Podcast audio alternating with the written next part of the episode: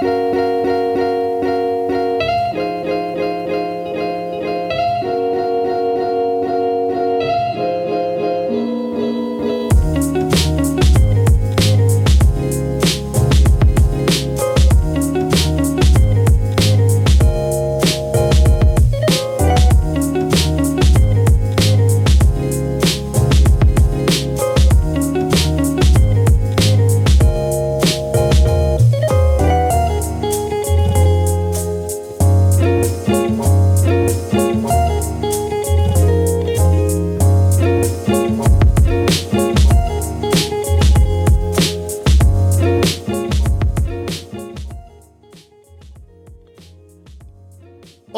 ¿cómo están? Soy Alessandro Leonardo y esto es Arras de Lona.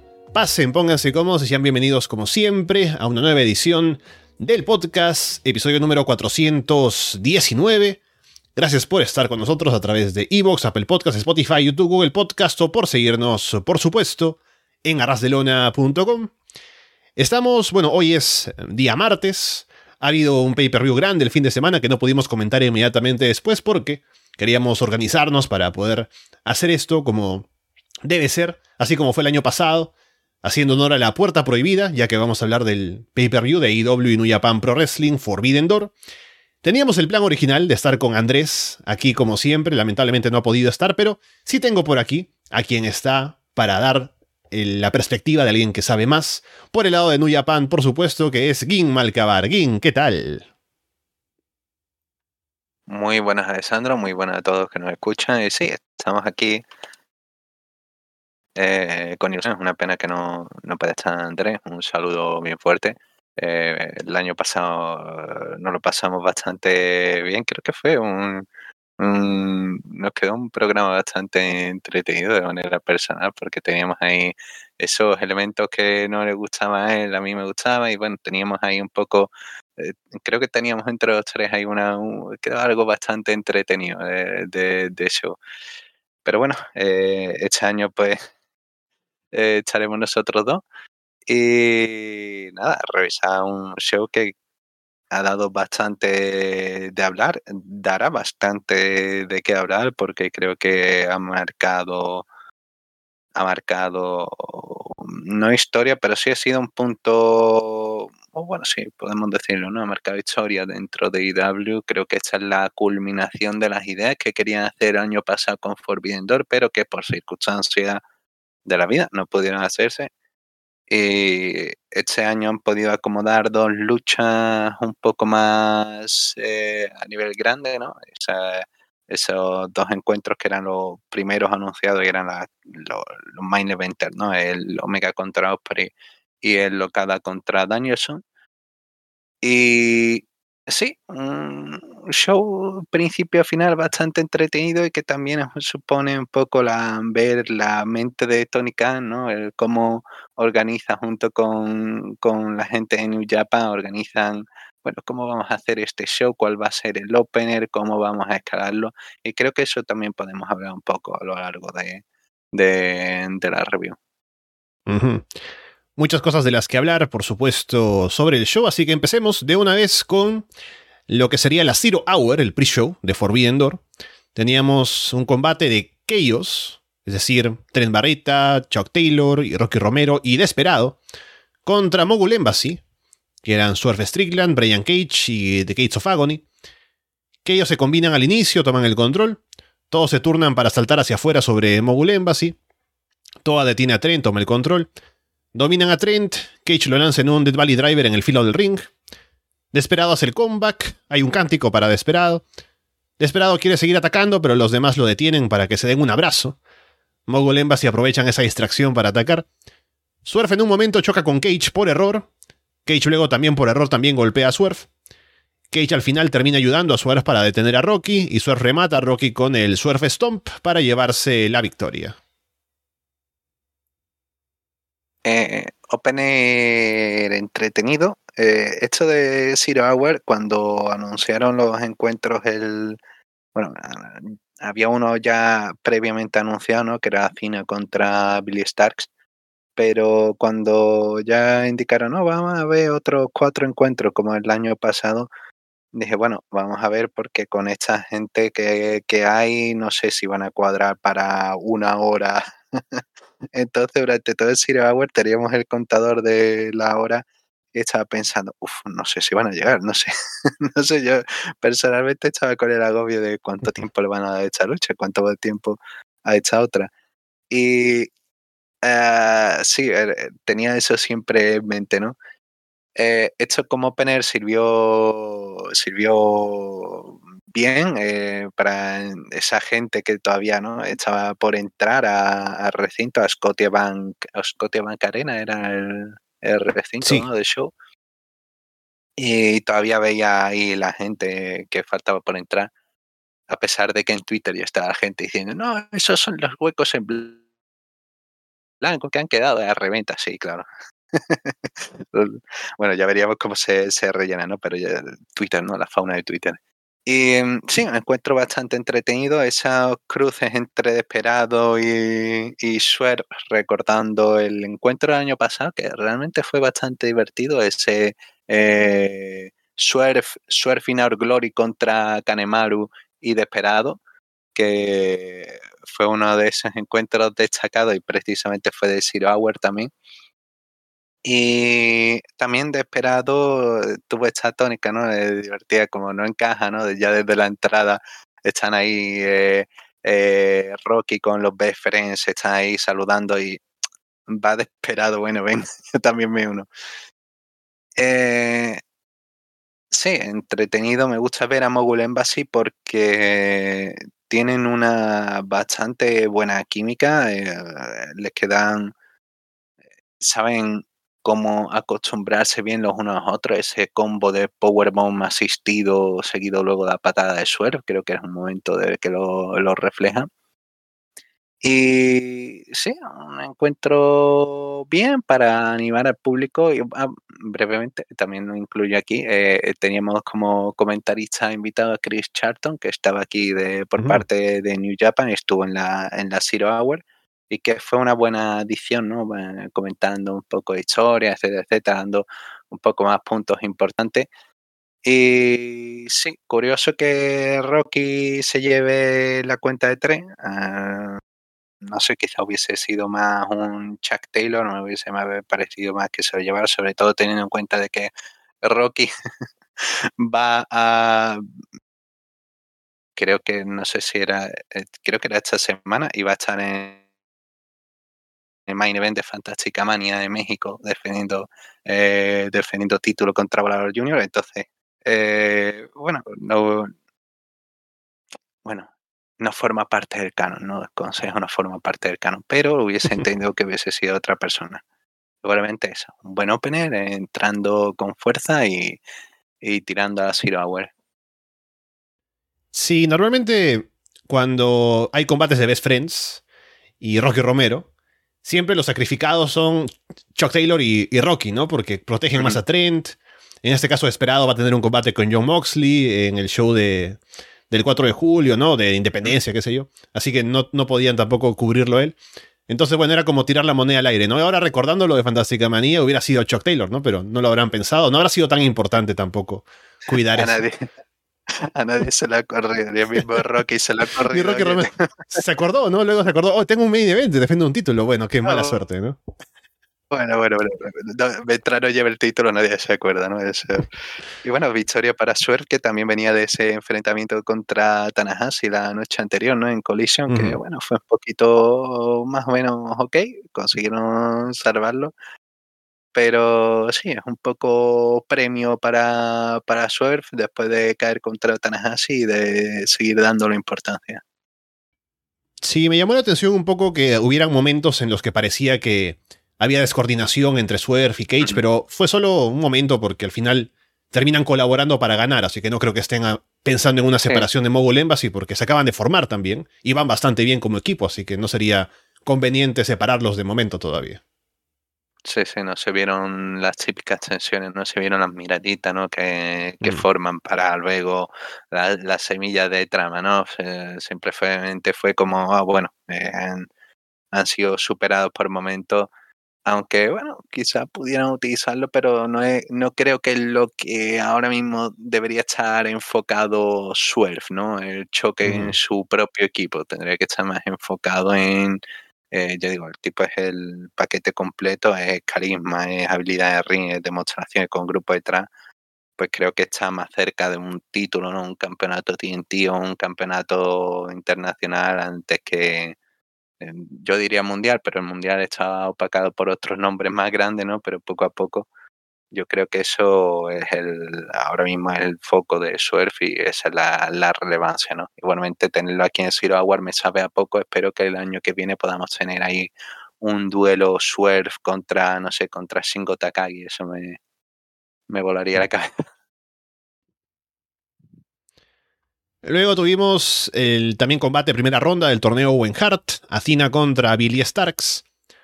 Athena le ofrece la mano a Billy al inicio, intenta aprovecharse, pero Billy es quien saca ventaja. Athena detiene a Billy, toma el control, se concentra en atacar el abdomen. Athena aplica una super huracán rana, un pop-up powerbomb. Se ponen a intercambiar front dropkicks. Billy sube a la esquina, Athena sale al filo de ring.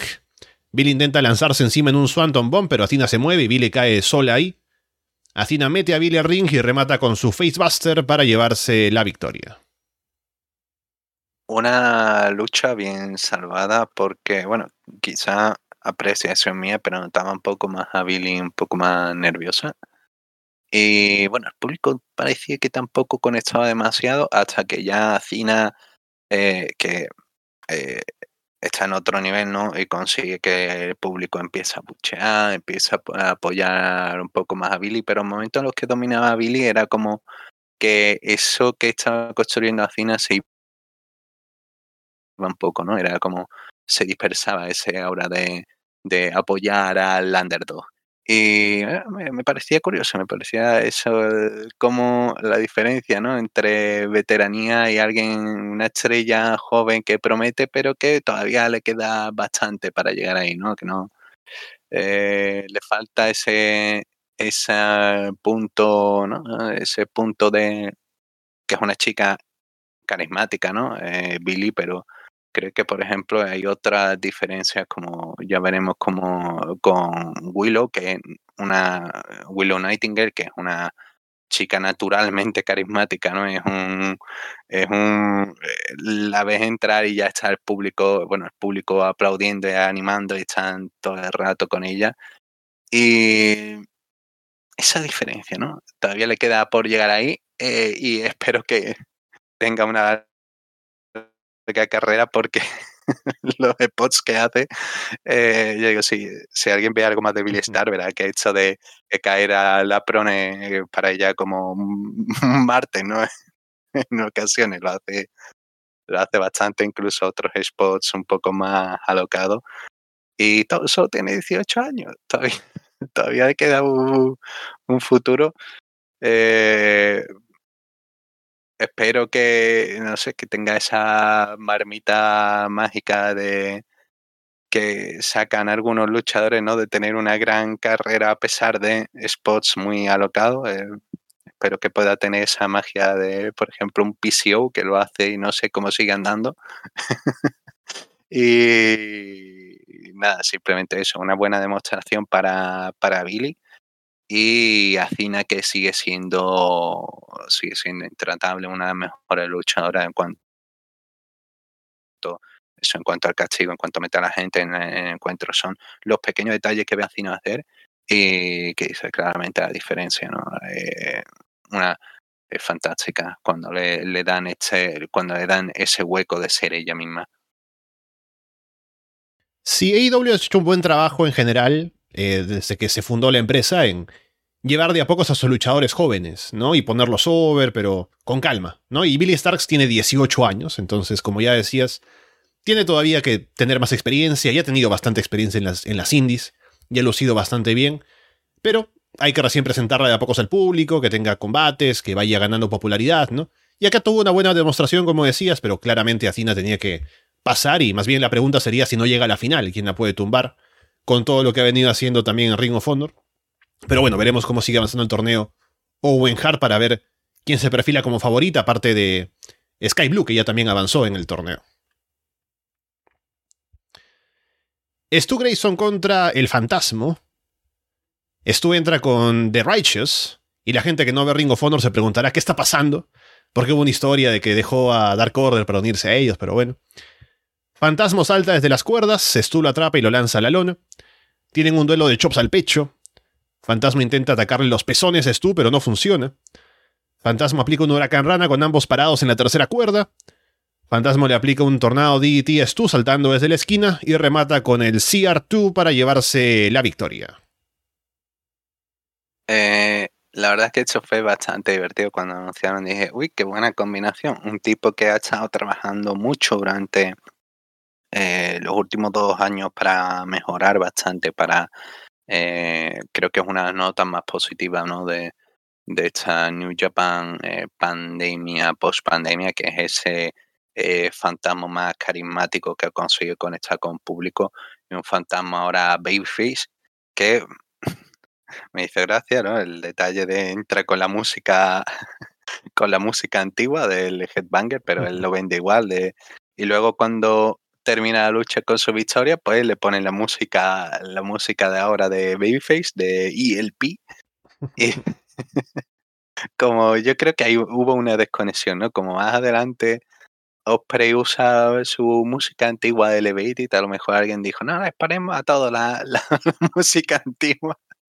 Y no solamente pasó con esto, pasó después con Zack Saber Jr., que no le pusieron la canción de TNDK, a pesar de que la habían puesto en el Dynamite, en el Dynamite anterior, cuando el en el Dynamite de esa semana, cuando entró en la lucha por equipos con Shibata, pero bueno, eh, con Shibata, con Orange, pero ya me, me estoy yendo el caso. Esto fue una buena demostración con ese Stu Grayson con The Righteous, ¿no? Como comentaba.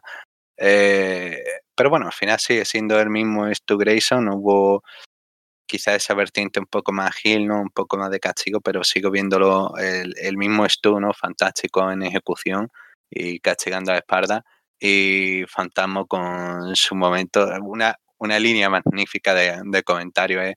ver eh, eso, ¿no? Eh, Kelly y Charlton intentando vender el pay-per-view y Excalibur diciendo, estáis tratando de vender un pay-per-view mientras estáis tirando de los pezones.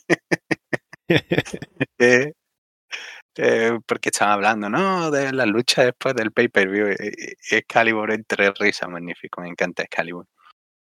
Y sí, tienen una buena química y muy interesante. De verdad, lo que dije, maldita sea, ¿por qué no tenemos a Stu Grayson en un ya no, en un Best of the Super Juniors, en, en una World Tag League, en un, en un algo, en poder verlo ahí participando en AEW eh, sería sería fantástico, se me ocurren tantas buenas cosas y nada, ya está pero bueno, tenemos este pequeño cruce, este divertido choque pequeño eh, que termina con ese fantástico Jody Flash DT, ese eh, genial de ejecución y genial de sailing de Stu, ¿no? El desierto, como comentaba pero eh, no sé, muy divertido. Para el poco tiempo que tenía hicieron bastante y todo quedó tan bien, eh, todo quedó tan, tan genial condensado, no sé, muy divertido, muy divertido. Hecho, son los encuentros ¿no? que te animan en un Zero Hour. Y acabamos ya por, después de hecho, era, quedaban menos de 20 minutos en el show, quedaban ya como 15, entonces tenía que empezar el siguiente encuentro y yo ya estaba pensando, uff, que no lleguen, que no lleguen. No, me gustó. Fue una, buena lucha, una lucha sólida entre ambos, sacando lo que tenían que hacer, vendiendo su personaje también, ¿no? Ahora con Fantasma Babyface, con Stu Hill. Entonces creo que chocaron bien los estilos y llevaron un buen combate.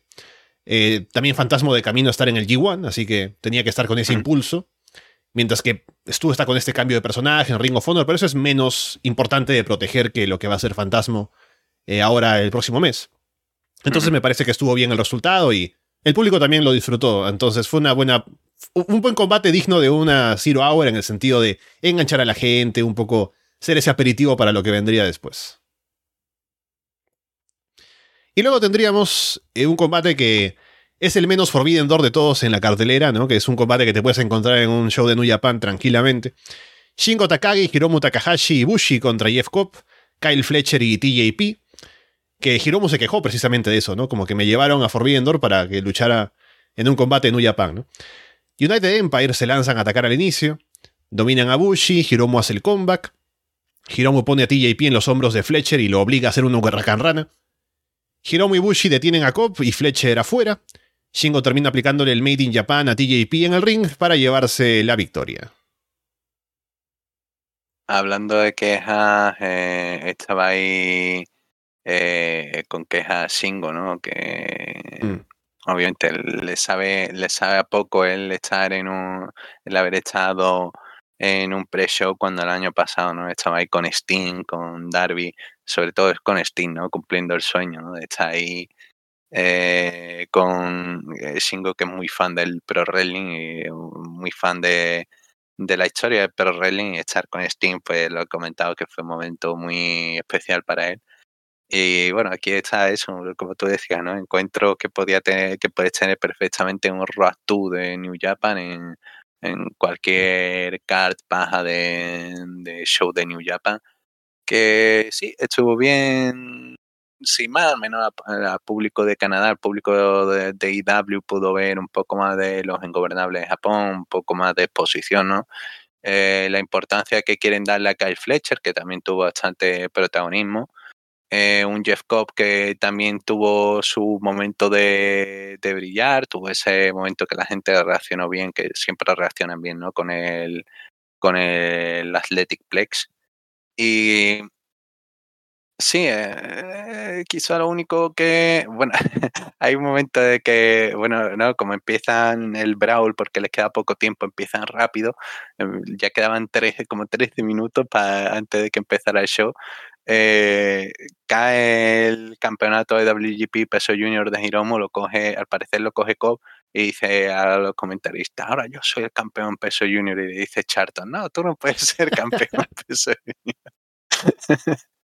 Y bueno, ese momento, ¿no? Estuvieron Cop y Hiromu el uno contra el otro durante la lucha. Fue gracioso ver cómo eh, Cop quería llegar a la cuenta final y estaba Hiromu ahí encima en un intento vano de, de detenerlo, pero bueno, más o menos lo logró con el con un slipper ahí en la espalda.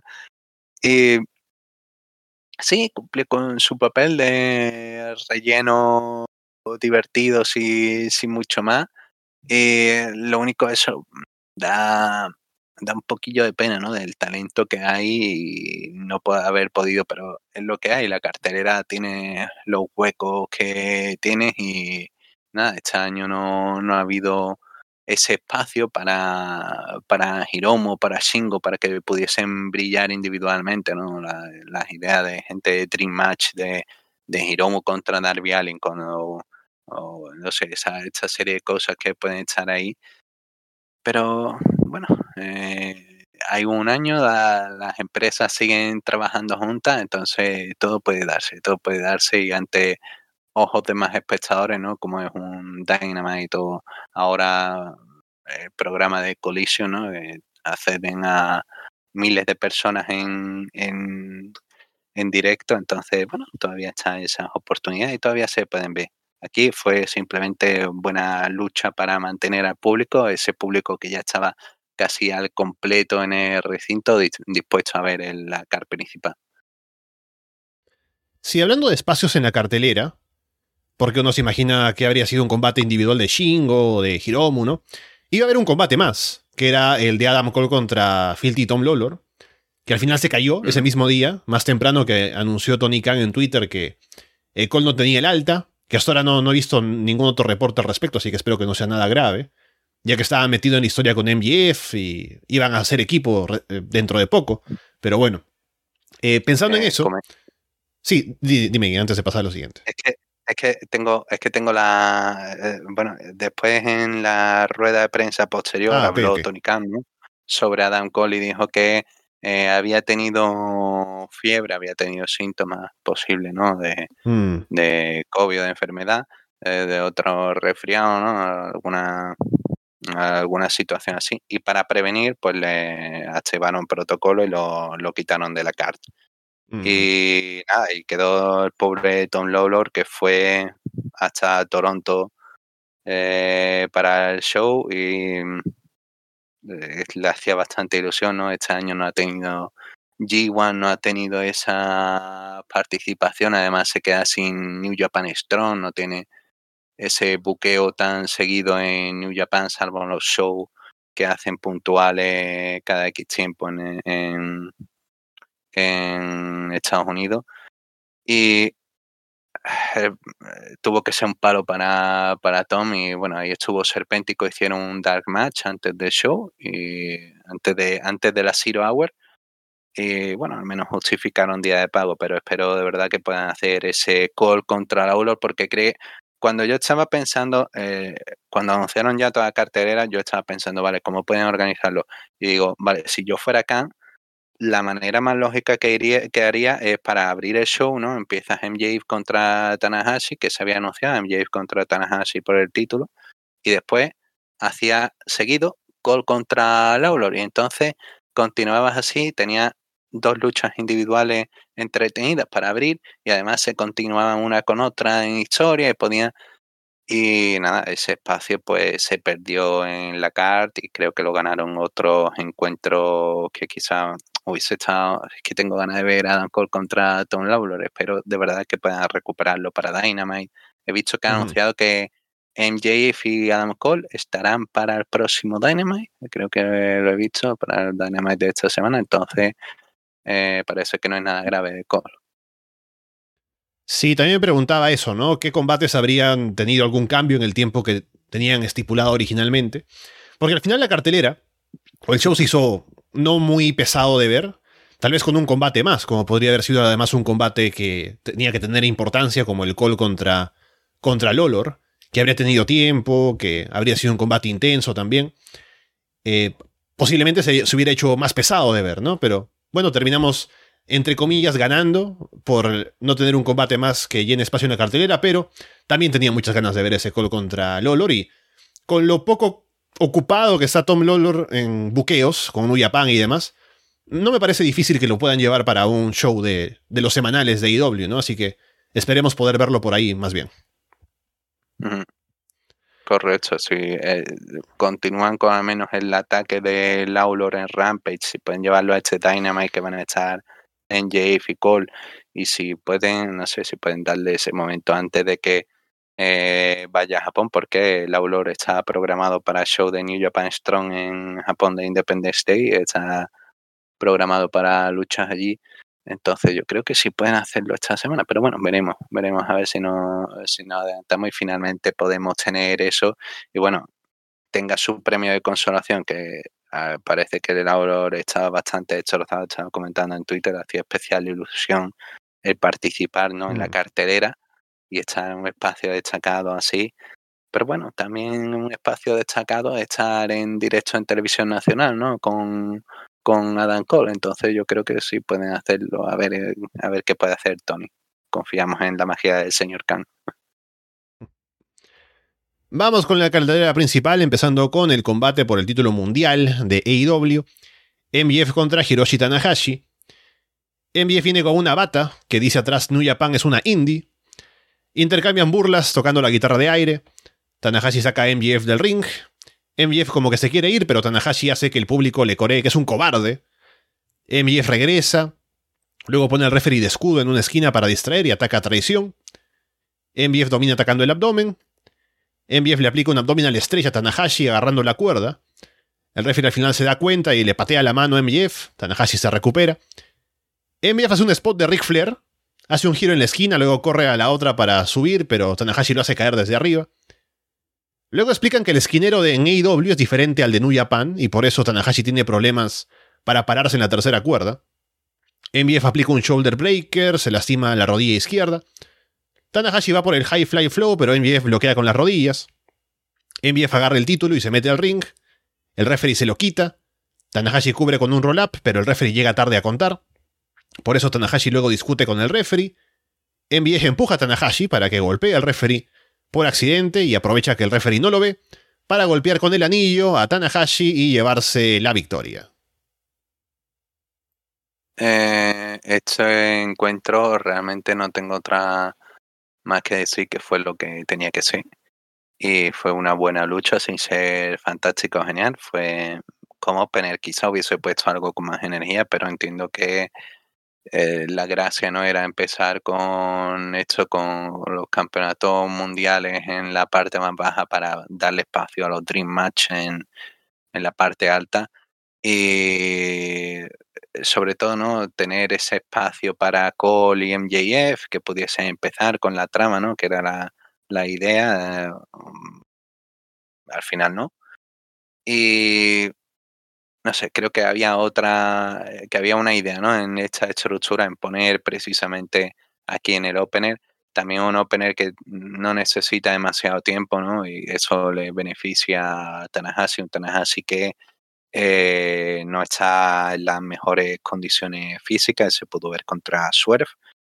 Aún así, como puse en Twitter, sigue siendo más entretenido que la mitad de los luchadores que se pueden ver, pero cierto es que Tanahashi no está está bien físicamente, pero, pero a diferencia del combate contra Swerve, donde Swerve, bueno, eh, pudo hacer, pudo salvar más o menos lo eh, era claramente físicamente superior, ¿no? Y Tanahashi no le seguía el ritmo, pero pudieron salvar la situación. Aquí creo que quedó mucho más protegido con NJF que con toda su parafernalia, con todo su heal, con todo su con todo ese personaje, ¿no? Con todo ese castigo y todo lo que vende eh, consigue tapar la experiencia, consigue que un Tanahashi más dañado, eh, más cansado, ¿no? pueda tener su espacio relajado y pueda hacer su spot y pueda no verse tan, tan como que no sigue el ritmo, ¿no? Y esto es que eran todos detalles de el como comentaba, ¿no? La bata eh, puso un tuit programado de, va, bueno, a esta hora ya tengo que haber derrotado a Tanahashi, no sé qué, no sé cuánto. Luego también hay un momento que usa un, Cobra Twist, que comenta y saca en comentarios, oh, eh, se está burlando de, New Japan, está haciendo el, Cobra Twist de, imagen de, de Antonio Inoki, ¿no? Y dice, nada, está ahí burlándose de, New Japan. Parece que no, dice que no, pero realmente un estudioso. Esto te están, te están incidiendo en comentarios, están eh, continuamente con la idea de en Jeff realmente sabe más de New Japan de lo que parece, ve más de New Japan, ha visto más de lo que parece, un buen Gil, ¿no? Em, es que era todo, hasta el hasta el, la codera, no sé si viste lo que ponía en, el codo de MJF, en el ah, protesto del codo. ponía Ace is Us. es que todos los detalles estaban ahí bien pensados. Y sí, encuentro bien, bien hecho, bien sentado para proteger a, a Tanahashi. Quizás viene un poco de la nada ese, uy, me duele la rodilla de, de MJF, pero bueno, consiguen consiguen que funcione más o menos, ¿no? Para darle el espacio a, a Tanahashi que eh, venía de castigarle ¿no? brevemente con ese eh, Texas Cloverleaf. Bueno, estaba bien pensado más o menos la idea, todo encajó más o menos bien. Quizá ese, bueno, tiene la victoria también visual de, de la cuenta de tres larga, ¿no? Sobre MJF, entonces, bueno, protegido total Tanahashi también Tanahashi que comentaba lo del esquinero, también lo jugaron, lo, comentaron en, en Collision, en la lucha contra Suerte. Uy, Tanahashi no puede estar bien en esquinero, es la diferencia del protector, ¿no? En la estabilidad. Bueno, en general una lucha ok, que tuvo su buenos detalles. como buen heel, MJF tiene que seguir usando el Diamond, el Dynamite Diamond Ring, ¿no? Era, ¿cómo se llama? El anillo. el nombre completo. Eh, sí, no sé, fue, fue buen opener. Podía haber sido mucho más con Tanahashi en buena forma, pero lo que hay, bien trabajado, simple y como opener bien, cumplió. Sí, de acuerdo, creo que le convino este combate a Tanahashi por el estilo de trabajar con NJF, o sea, más que confiar solamente en hacer un buen combate en el ring, está la historia que están contando, eh, la personalidad de MBF para meter al público, para hacer un ritmo como más pausado y más que le, que le conviene a Tanahashi ahora por el estado físico que ya hemos comentado. Pero bien, me gustó, creo que cumplió el objetivo. Tanahashi ya vino a perder el año pasado también rotando a John Moxley. Ahora se le protege un poco más porque también MGF, por ser quien es, puede hacer trampa, hay un poco de justificación al final, pero creo que salió bien para hacer el primer combate de la cartelera principal. Luego, primera ronda del torneo Owen Hart, CM Punk contra Satoshi Kojima. Hay muchos abucheos para Punk, creo que más que en Collision, pero también hay cánticos a favor. Kojima se muestra más fuerte que Punk y Punk se frustra. Kojima luego de derribar a Punk se pone a mover los pectorales. Luego Punk saca a Kojima del ring y también mueve los pectorales. Kojima apoya a Punk en la barricada y le aplica un chop al pecho con el que lo hace saltar hacia atrás. Punk le aplica un leg drop como Hulk Hogan a Kojima otra vez. Punk golpea a Kojima en la esquina mientras cuenta en japonés. Luego le aplica Lariat en la esquina mientras se burla, gritando Lariat, Lariat, Kojima, Kojima y demás.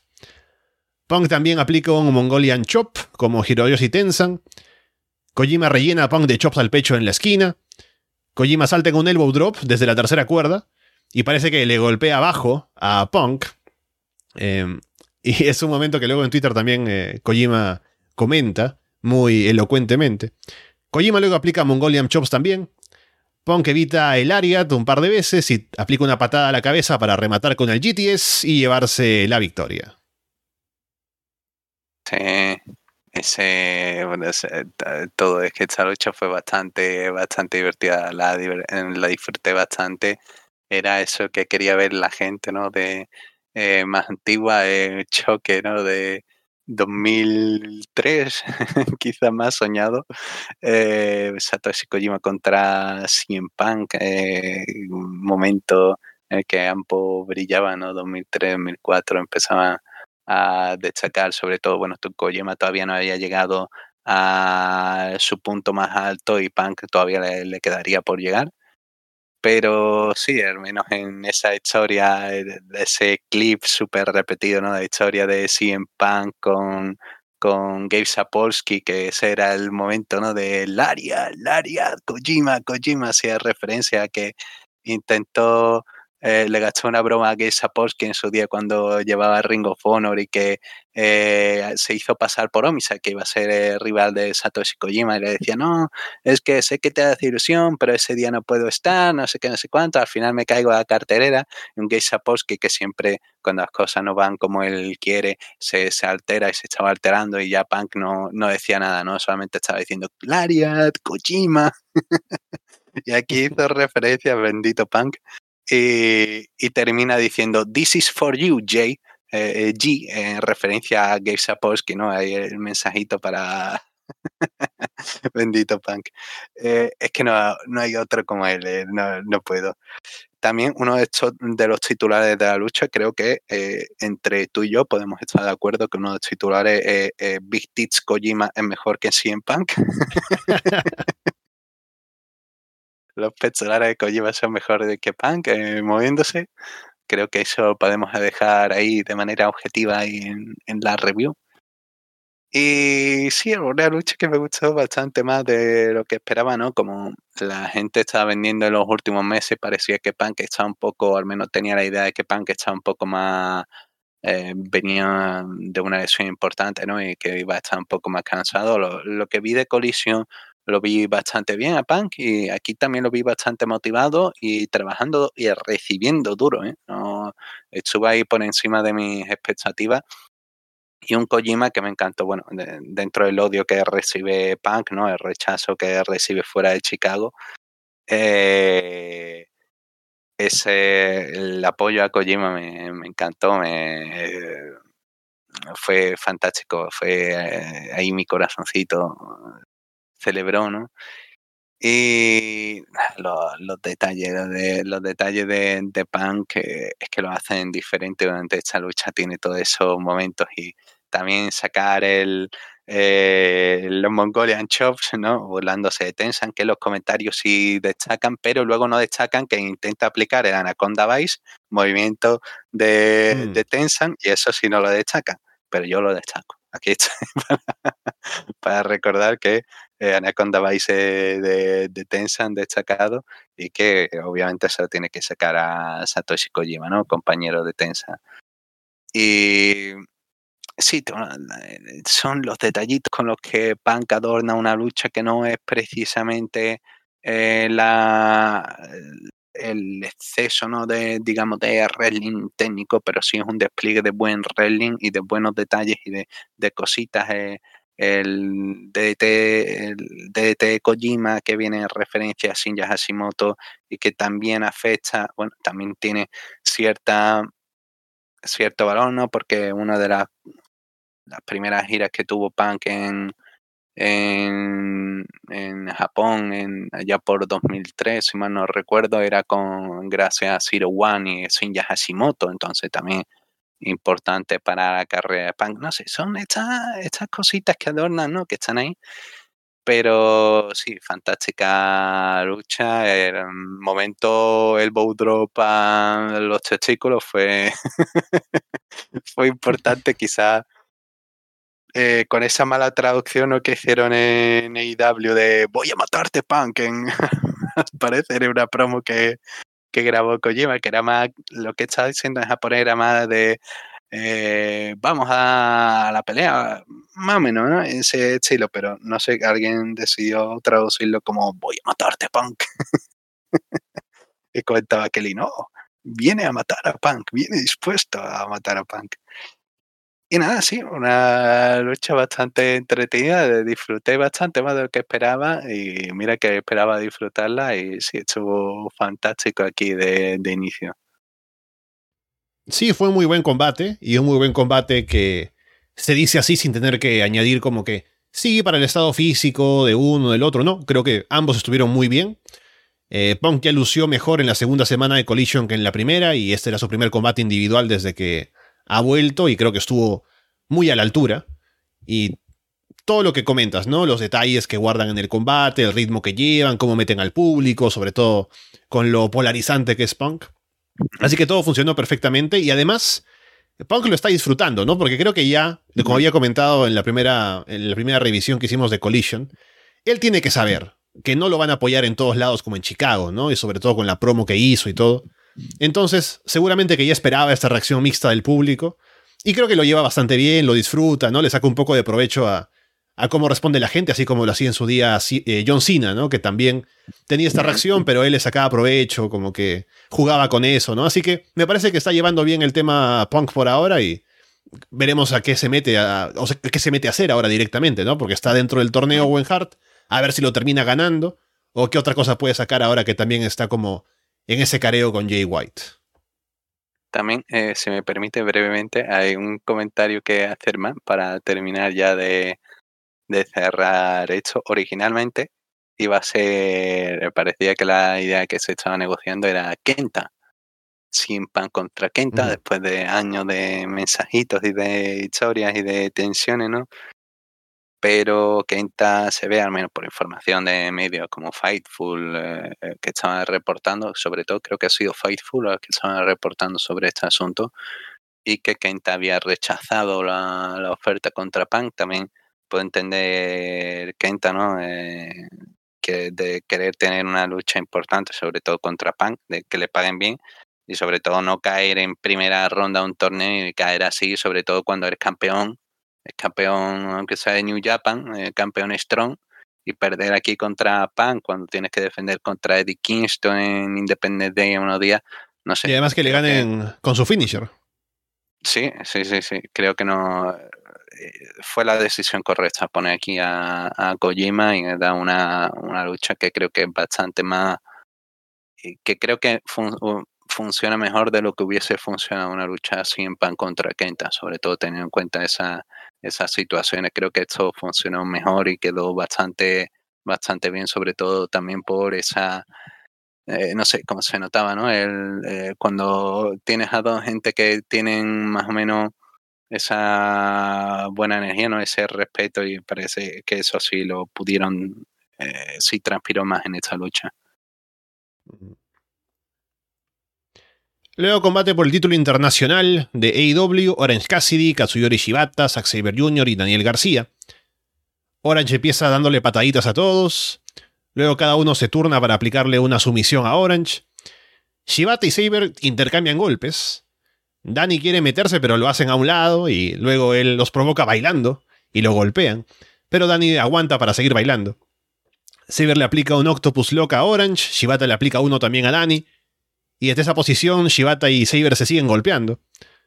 Orange y Danny tienen a Shibata y Saber en Sleeper Holds. Shibata y Saber aún siguen peleando entre ellos, así que tengan a gente colgado de sus espaldas.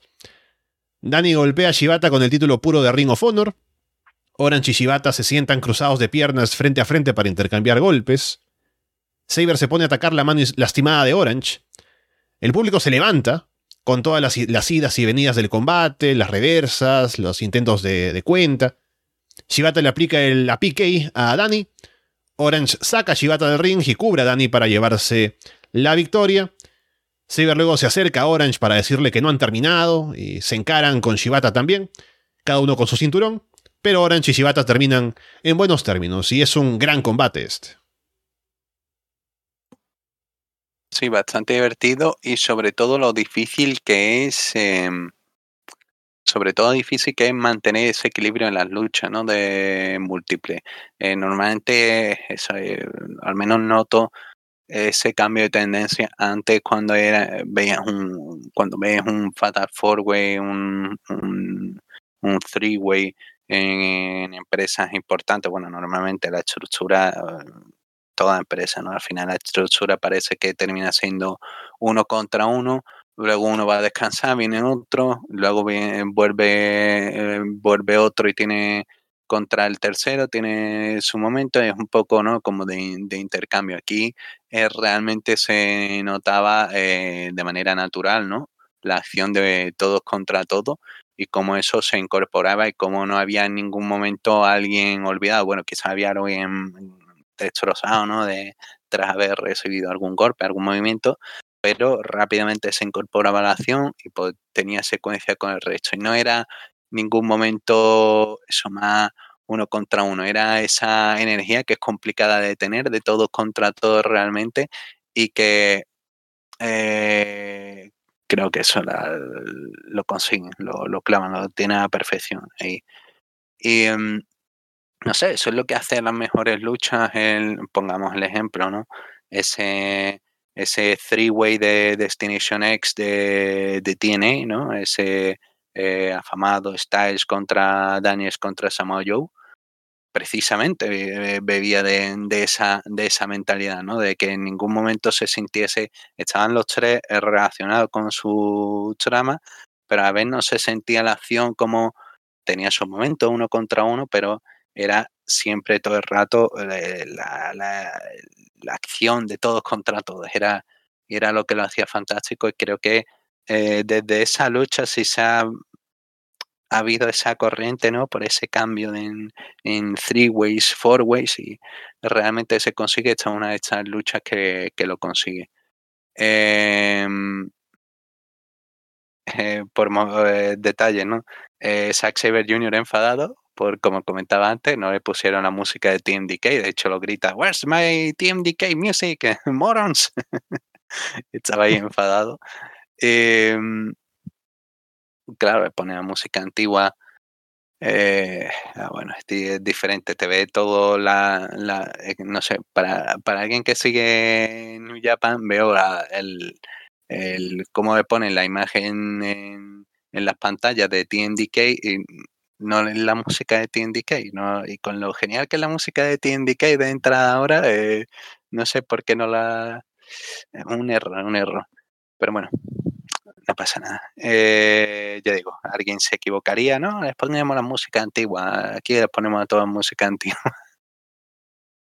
Y mm, sobre la lucha, yo digo, me gustó mucho todo lo que hacía el inicio. El inicio van todos con a tope García rápidamente, ¿no? Intentando el Dragon Tamer. Y el momento de la lucha, yo creo que ese duelo entre entre Shibata también que se ha hecho ¿no? muy meme por, por cómo es el momento. pero es que la energía ¿no? de Sports Entertainer de Daniel García bailando a pesar de que es Ibata Isaac Saber Jr. le golpea y él, no, tengo que terminar el baile, yo demuestro que no me importa, pero el pobre pues se lleva, se lleva unos golpes curiosos, se lleva eh, bastante importante. Y sí, la, la, energía todo el rato de estar continuamente como ese cruce de cobra twist mientras se pega, no sé, lo hacen todo, todo genial. Todo esto sale perfecto. Y ya la recta final con esa situación de eh, Orange casi robándole la cuenta de tres a Sibata, queda bien protegido Sibata, queda bien protegido Zack Saber Jr. También dentro de la derrota también queda protegido Daniel García. No sé, todo el mundo quedó bastante bien en esta lucha, todo el mundo mostró su personalidad en una, una lucha bastante resultona. Esto es lo que realmente pienso que debería haber sido el opener, pero no me importa porque tuvimos una buena posición en la parte baja de la cartera que realmente te llena de energía, ¿no? Para, para seguir hacia adelante. Sí, un gran combate. Eh, Saber con lo que hice al final uno se imagina que puede venir otro combate con Orange, que es, en un momento lo comentaba, ¿no? Es como que muy evidente, ¿no? Orange va a defender el título internacional y lo va a retener. Luego Sabre va a decir, bueno, luchemos por mi título y lo retengo, ¿no? Pero bueno, que sea un buen combate, no me importa. Así que con eso, con eso basta. Y también lo más probable es que Daniel García termine retando a Shibata en Dead Before Dishonor. Así que se desprenden cosas de esta lucha que fue bastante buena y seguirán dando cosas buenas los luchadores que han estado metidos acá porque son tremendos todos. Combate por el título IWGP, Mundial Peso Pesado, Sanada contra Jungle Boy, Jack Perry. Hook viene acompañando a Jungle Boy, como se había dicho cuando había aceptado el combate, Jack. Hay un cántico para el referee Red Shoes al inicio. El público abuchea a Jungle Boy, hay más apoyo para Sanada. No lo abuchean tanto como en, en Rampage, en el combate contra Doki, pero hay algo de abucheos. Intercambian intentos de Paradise Lock hasta que Sanada lo aplica. Se ponen a intercambiar duros chops al pecho. Jungle Boy atrapa a Sanada en el Skull End, pero Sanada llega a la cuerda. Sanada levanta a Jungle Boy en la posición de Skull End y le da vueltas. Sanada evita un intento de Poison Rana y él aplica una Poison Rana más bien. Sanada mata a Jungle Boy con el Moonsault desde la tercera cuerda y se lleva la victoria de una manera algo anticlimática, ¿no? Como que parecía que el combate aún daba para más, pero gana así, y bueno, eh, no mucho más. Y al final, el detalle es que cuando Jungle Boy y Hook se van juntos, saludan al público desde la rampa, pero de pronto Jungle Boy derriba a Hook de un golpe, se burla del público Jack, deja tirado a Hook, le lanza el título FTW también antes de irse.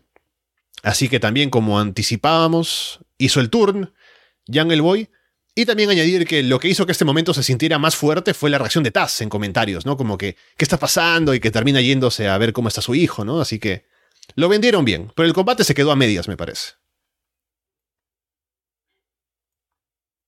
El combate realmente eh, creo que fue bastante divertido, pero sí que quedó un poco a medio fuego, pero también a la intención, ¿no? Porque la importancia al final era el, el turn, el darle esa relevancia a Jungle Boy que realmente Luciana, ¿no? Como que no llega, ¿no? Eh, como que no estaba todavía ahí para esta altura. Es un poco la idea de esta, del encuentro. Los comentarios de Sanada era lanzar un reto a cualquiera, pero eh, luego comentó en Tokyo Sports, ¿no? De que, bueno, no conoce a Jack Perry, que tampoco le parecía un rival de altura eh, para el título.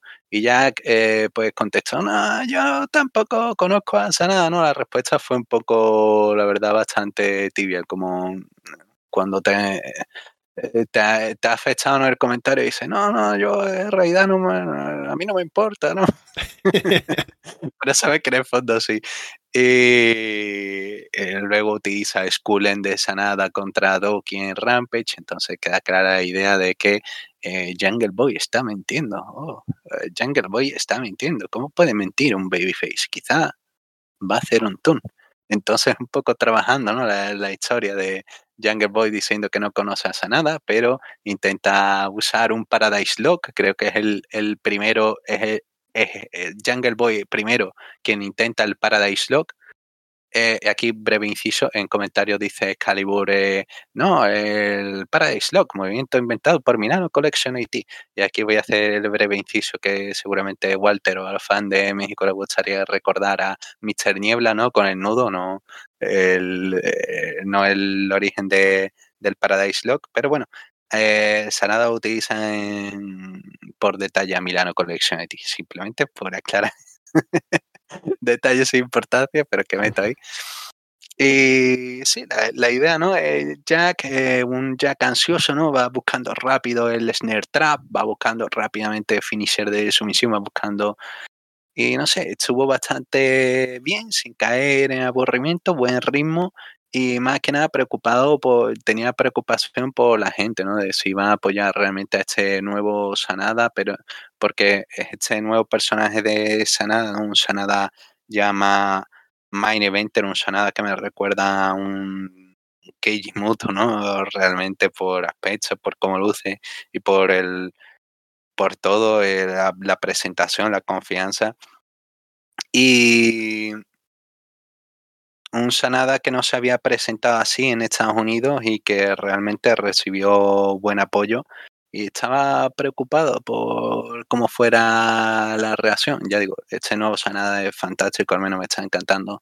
Eh, no sé si habías podido verlo en los últimos tiempos, Alessandro a Sanada, con, por ejemplo, esa lucha contra Suye. Es que no hace ya un tiempo que no hablamos, creo que eh, hablamos para el cambio titular de Sanada contra Cada, puede que lo hablamos o... No, ni siquiera, ni siquiera. Creo que la última vez, sin, sin exagerar, creo que fue Wrestle Kingdom, de ahí no hemos podido Kingdom, madre volver a hablar. tengo que... Hubiera podido ser Dominion, pero...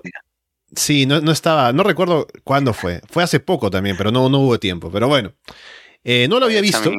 Había visto imágenes nada más, ¿no? Pero, pero sí, eh, sí he visto un poco el cambio de Sanada, pero Recién lo vi ahora en un combate completo y me parece que también proyecta otra aura, ¿no? Con eh, la imagen que tiene, también con la imagen que tiene como, como salen entrevistas, por ejemplo, con el terno, con los lentes oscuros. Se presenta muy bien. Ahora tiene como una confianza diferente. Y aparte que te da un poco más la impresión de ser un, un main eventer. Solo por la imagen, ¿no? Porque antes era como en, la mano derecha, ¿no? Por ejemplo, en, Los Ingobernables de Japón, ¿no? Con ese peinado que tenía, ese atuendo, ¿no? Ahora se viste como main eventer, se presenta a sí mismo, lucha como main eventer, así que me parece que está muy bien eso. Yo te dejo como recomendación eso, la lucha eh, contra Okada, fantástica, las mejores del año. Y luego esa lucha contra Yota Suji de, de dominio, es que Yota Suji regresa, ¿no? Eh, su primera lucha de regreso al título mundial y la, lucha, la presentación, el, trabajo que hace Yota Suji luce fantástico, genial, como un main eventer completo ya, como podía haber ganado precisamente el título y no, no hubiese habido ningún problema. Y un Sanada que consigue hacer que luzca eh, enorme. Y ya digo, el buen estado, la forma, todo el cambio que ha hecho Sana es, eh, sin exagerar, fantástico. Y aquí tenía un poco esa sensación de que quizás Jungle Boy no estaba a la altura. Había por momentos que me perdía, ¿no? Hay un momento en el que Jungle Boy hace un, un, reverse, un reverse Frankenstein, ¿no? El Poison Rana, como se conoce en Estados Unidos. Y Jungle Boy, eh, bueno, Sanada pega un poco más de salto, ¿no?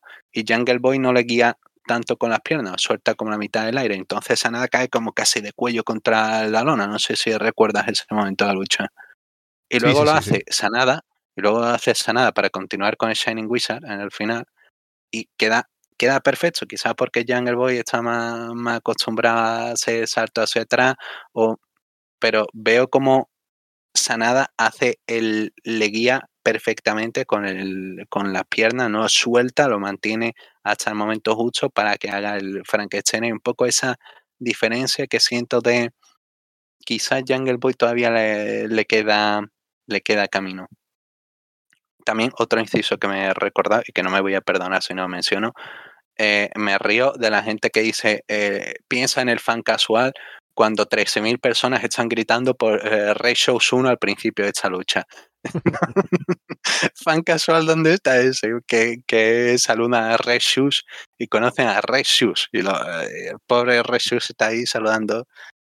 También ay, el detalle de la entrada es que Reshus es un personaje durante, al principio entra Jungle Boy, no va a la entrada, eh, quiere subir a la esquina a, la esquina para presentarse con el público, está, pero está Reshus ahí en la, en la esquina y le dice como, apártate, no sé qué. Y Reshus lo entiende como, ah, ah, ah, y le ofrece la mano para estrechársela y se ve como Younger Boy hace, bueno, venga, con la cabeza hace hecho como, bueno, venga, le estrecha la mano y ahora lo aparta, lo aparta después para subir a la esquina. Se me pareció brevemente ahí ese detalle fantástico. Pero bueno, eso, lucha bien, sin subir al siguiente nivel y que Kevin Kelly comenta, no, tiene sanada este nuevo finisher, el Deadfall, nadie escapa al Deadfall, que es ese como el Blade Runner, pero un DDT, ¿no? Eh, ese estilo. ¿Y cómo termina la lucha? Con el Moonsault, con el Random Body Press de sanada y cuenta tres y no, no le hace falta ni aplicar el nuevo finisher que ha usado para derrotar a Okada, no, no le hace falta ni eso. Entonces, creo que la idea durante la lucha es eso, ¿no? Mostrar que Jungle Boy no está a altura. Intencional e intencionalmente y también no tan intencionalmente, ¿no? Sobre todo con eso, con la ejecución de algún movimiento, alguna secuencia, ¿no? Que note Jungle Boy que está, le faltaba. Y sí, una buena demostración y el turn, el turn bien llevado, con ese tas eh, pletórico como comentaba y dándole más emoción al momento. Y sí, tengo ganas de ver cómo avanza esto y qué puede esperar para Jack Perry, si realmente ya deja atrás todo Jungle Boy y a ver qué cree para un futuro. Sí, em, ahora, bueno, Jungle Boy nunca ha sido tan bueno en promos, ha estado mejorando, tiene una promo ahora ya anunciada para Dynamite, así que ahora como gira a lo mejor se le ve un poco más de personalidad, un poco más de intensidad, ¿no? Para tener ese cambio que le favorezca a él, que había sido como el que el menos favorecido de la Fatal Four Way de, mm, Double or Nothing. Entonces, es un cambio que me parece que le viene bien, solo habrá que ver ahora cómo lo lleva, empezando desde mañana miércoles. Contra Hook, seguramente metiendo a Taz también, que ha estado bastante animado, como decíamos, durante ese ataque en Forbidden Door. Entonces me genera algo de, curiosidad ver cómo lo lleva ahora Jack, que en el ring cumple. Me parece que ha tenido bastante presencia en los shows, ha ganado popularidad y ahora con este cambio podría ser lo que le lleva a dar el siguiente paso para no estar por detrás de los otros pilares, ¿no? De MJF, Sammy, Darby, que sí están como en cosas más importantes que él o que se perciben más importantes para el show que Jack Perry hasta ahora. Luego uno de los combates eh, más grandes del show, Hanman Page, los John Box, Eddie Kingston y Tomohiro Ishii, contra John Moxley, Claudio Castagnoli, Willer Yuta, Konosuke Takeshita y Shota Umino. El equipo del Blackpool Combat Club, Shota y Takeshita entran con la música de Moxley en New Japan. Eddie va a empezar con Claudio, pero Claudio le da el taja a Shota. Hanman e Ishii se combinan. Ishii y Takeshita tienen un duelo de golpes bastante intenso. Hay algo de abucheos para los Bucks, me imagino que de, parte de la gente que apoyaba a CM Punk, pero solo por un momento porque durante el resto del combate ya no. Eddie y Moxley se encaran, el público se levanta, se arma un gran duelo de chops al pecho, todos los demás se meten alrededor, a saltar hacia afuera y demás, mientras que Eddie y Moxley siguen pegándose en el medio. Claudio se mete al ring a atacar a Eddie y toma el control. Dominan a Eddie. Ishii entra a atacar a Takeshita cuando tiene a Eddie en una llave. Takeshita tumba a Ishii con un tremendo golpe de antebrazo. Ishii hace el comeback. Los Bucks sujetan a Takeshita afuera para que Hatman salte en un Shooting Star Press desde el filo del ring.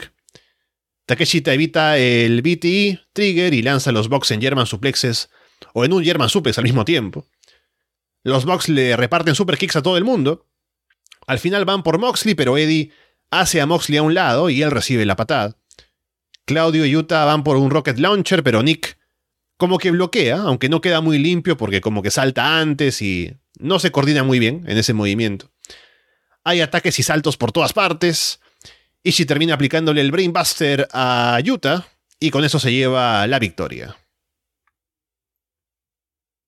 Esta lucha fue justamente lo que se necesita, ¿no? Al final de. Eh, en esta parte de media card, esa energía, esa violencia, esa ese caos, ¿no? y lo tuvimos, fue, fue fantástico. Uno, uno, como lo comentaba, creo que uno de los mejores luchas del show, uno de los más destacados por esa esa eh, todo, ¿no? Esa historia, esa, la, la, importancia, e, ese Moxley aprovechando, ¿no? Ya que trabaja un show de New Japan, siempre que trabaja un show de New Japan, o hay presencia de New Japan, eh, aparece con esta, eh, con el tema del Death Rider y aquí quedó fantástico entrando entre... Aparte que le queda más como Gil ese que, sí, que Wild Thing. Que Wild Thing, porque el Wild Thing es que te invita a cantar, pero es que el Wild Thing es perfecto, entonces... es como Minoru Suzuki, ¿no? Eh, sí, quizá uno que un tema que te hace gritar casi ni naré, bueno, quizás para un Gil no, pero consigue llevarlo porque el carisma y porque el tema es fantástico, porque la canción es, genial. Entonces, no sé, por mí la puede seguir llevando el, el Wild Thing, pero es que este tema de del tema de New Japan me parece genial, sobre todo la entrada, ¿no? Eh, como metódico, es tranquilo, eh, pero sabe que está ahí la violencia, ¿no? Está ahí, se viene pelea, se viene acción. Y Moxley eh, comentándole a Umino, ¿no? Que no saludará al público eh, brevemente, se ve como Umino que es el, él claramente es Bayface, pero bueno, eh, por unión con Moxley, pues está ahí y no sé, veo a, cuatro tipos que sí, que lo dan todo por luz intimidante, ¿no? A Takesta, a, a a Claudio, a Mox.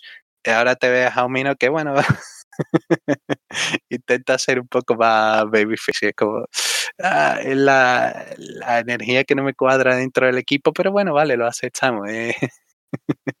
Moxley lo sigue tratando, eh, lo trató en Dominion como, eh, como si fuese un adolescente. Había comentado a Okada, no, da vergüenza ser unos bullies contra un adolescente, no sé qué, no sé cuánto. Entonces, está ahí ese, esa energía de Wino quizás no, no pega. Eh, dentro de la banda, eh, no sé, eh, recuerdo en Los Simpsons cuando van los moteros, ¿no? Cuando va Homer, tiene su banda de moteros y va, creo que era Flanders con la vicio, junto con todo, y un poco ese sería el espíritu de Wino. Y, Nada, fantástico, fantástica, fantástica lucha en ningún momento. Sientes como que esto le falta algo, eh, tiene emoción, tiene el momento la gente mm, con Eddie, con Mox. Y lo fantástico que queda nada más que Eddie Mox en su mundo pegándose chops y mientras saltando el resto, saltando los bugs por fuera, Jama también saltando, no sé, fue, genial todos esos momentos de la lucha. Eh, la ganas que tengo ahora de, ver a un Takeshita contra Tracy, Takeshita había comentado que siempre había querido una lucha contra Tracy, ahora tenido la oportunidad. Y eh, también eh, Eddie es el que recibe más castigo, ¿no? que me parece un acierto completo, es el mejor underdog que pueden tener. Y claramente la gente está a favor de, Eddie. Eh, marcando la línea y no, no vas a, a llegar a la esquina a dar el relevo y aún así Eddie trabajando a tope. Un Eddie que por otro lado me preocupa porque ha tenido esa, esa operación, esa hernia ¿no? estomacal y que, no sé, tengo la sensación de como que se ha recuperado demasiado rápido, al menos ha forzado demasiado, espero que no haya forzado demasiado, porque puede ser importante, ¿no? Para, para, el, para su salud y el, cómo la afecta luego también el ring, pero sobre todo para su salud, ¿no? Y ahora viene eh, momentos importantes, ¿no? Viene esa Independence Day de New Japan, esos dos shows, y luego viene todo un G1. Y espero que no haya forzado demasiado la máquina antes de tiempo. Que le hacía especial ilusión, etcétera, pero eh, eh, espero que esté bien. Pero bueno, esta lucha se mostró sin problemas, se mostró a, buen ritmo y se mostró fantástico a, lo, a lo suyo y quedó genial. Em, luego también más cositas, más cositas. Eh, para ser la primera vez que trabajan juntos, Umino y Takesta me parece que tienen una química perfecta como compañero de equipo. Mm. No sé cómo puede cuadrar eso, pero tuvieron este breve momento en el que trabajan juntos y les quedó perfecto de, como compañero de equipo, ¿no? Como John Bucks, como los Guns, eh, trabajando en equipo de, tú dices, se están adelantando al movimiento del compañero porque ya lo conocen de hacerlo 20.000 veces, no sé, me pareció, me pareció ese, esa secuencia como, uy, espera, aquí hay, aquí hay algo, aquí hay realmente algo interesante. Eh, ese Eddie, como, como, comentaba, bueno, tiene la parte emocional, ¿no? Esto todo lo que hace la lucha más grande, salvando a Mox y también los comentaristas eh, realmente se lo toman mal, ¿no? Bueno, ¿qué hacen? No sé qué, no sé cuánto, no eh, importa el resultado, no sé qué, pero bueno, Eddie está ahí, luego Mox eh, no, no, tiene consideración con él cuando puede le aplicar un footer, entonces un poco todo, toda trama, todo, todo cuentan perfecto, todo es emocionalmente genial y todo es, eh, esa energía, todo ese caos, toda esa, esa combinación, ese breve momento de Hammond noqueando a Takeshita con un codazo cuando salta. Eh, Mm, de correr sí, todo, todo queda tan, tan genial, todo es un, un pequeño caos que, que me, me, parece, es un, es un mini clásico ahí en, sí mismo, un, un, combate que creo que se puede recordar durante bastante tiempo como un, un buen trabajo de, de, de, todos. La única nota negativa, creo que puedo, eh, me acuerdo ahora, tienen un breve momento de botch, ¿no? Con Nick Jackson, con Utah en la esquina, eh, ahí que no parece entenderse demasiado, que estaba Claudio, ¿no? Que parecía que Claudio iba a propulsar a Utah. No sé si recuerdas ese momento que tiene ahí, eh, intenta saltar Nick para capturarlo en cúter y bueno, queda un poco feo la secuencia, pero es lo, lo único, eh, la única nota negativa que creo que se le puede poner porque todo funcionó perfecto y tampoco creo que se vaya a recordar, que se va a recordar es eh, el señor Eddie Kingston y John Moxley eh, elevando este, esta lucha. Eh, el último detalle, creía que iban a proteger más a Utah. que, pero claro, Umino tiene el, el G1 em, pensándolo bien, realmente es que era complicado, ¿no? Pensar quién podía recibir la cuenta. Quizá hubiese sido aquí el momento de eh, que recibiera cuenta eh, Claudio y tener ahí un Eddie contra Claudio para Ring of Honor más claro, ¿no? Eh, con, oh, ha conseguido victoria sobre el campeón mundial de Ring of Honor, merece una oportunidad, pero como creo que no va a estar Eddie para, para el siguiente show de Ring of Honor, para el siguiente pay-per-view, ¿no? pues también creo que es una opción que no, no decidieron no usar, pero no sé, Utah que viene de, de ese momento que tuvo en, en Double or Nothing, ¿no? Fue lo de, sí, el, el Anarquini de Arena, que terminó cubriendo a Omega, creí que iban a aprovechar más para proteger a Utah y no veo esa ese momentum, eh, que no veo esa esa protección, pero bueno, es el única, ya digo, estoy ya demasiado ahí quisquilloso. La lucha funciona perfecta, es buen ritmo y es fantástica, cuenta gran historia. Y un que, en el que más confía en la lucha al final es en Ishii, que, que ni maneja inglés ni nada. Sí, fue un gran combate. Creo que quitando los últimos dos del show, debe ser el mejor combate de la noche, o sea, el tercer mejor combate. Ya hablaremos del main event también para discutir eso, pero me parece que estuvo muy bien. Cada uno haciendo lo suyo. Eh, se desprenden cosas de aquí. Yo pensé que iban a darle la victoria a Takeshita, por ejemplo, ¿no? Porque parece que están apuntando a que vaya a luchar con Kenny Omega. Así que tal vez por ahí, pero al final no. Fueron, fueron más por Ishii que le faltaba un poco de amor, ¿no? A, a, que siempre llega ahí como que no, no, no, gana. Entonces, un poco por ahí. También para darle algo de cariño a la gente de New Japan. Eh, entre tanta gente de IW en este combate. Así que me pareció que estuvo muy bien por todos lados. Me gustó también el detalle de que eh, Moxley sigue siendo muy protector con, con Shota, ¿no? Como que hay un momento en el que Shota de pronto, no sé, algo le sale mal y luego sale, da el tag y sale del ring y Moxley se le acerca para hablarle, ¿no? Es como sigue siendo su mentor, ¿no? A pesar de lo, de lo gil que es ahora y todo, aún sigue protegiendo a Shota. Eso me, me pareció curioso. Luego tenemos el combate por el título femenino mundial de AEW, Tony Storm contra Willow Nightingale. Willow saca ventaja al inicio, Saraya y Ruby Soho distraen a Willow afuera. Tony aprovecha para atacar, Saraya y Ruby golpean en ringside también. Tony domina. Willow lanza a Tony en un Dead Valley Driver sobre el filo del ring. Las Outcasts intentan pasarle una lata de pintura a Tony, pero el referee se, da cuenta y expulsa a Saraya y Ruby de ringside. Willow va por un moonsault desde la segunda cuerda, pero Tony esquiva. Willow atrapa a Tony en un India Deadlock. Tony va por un hip attack en la esquina, pero Willow bloquea con un pounce. Tony pone al referee como escudo para detener a Willow.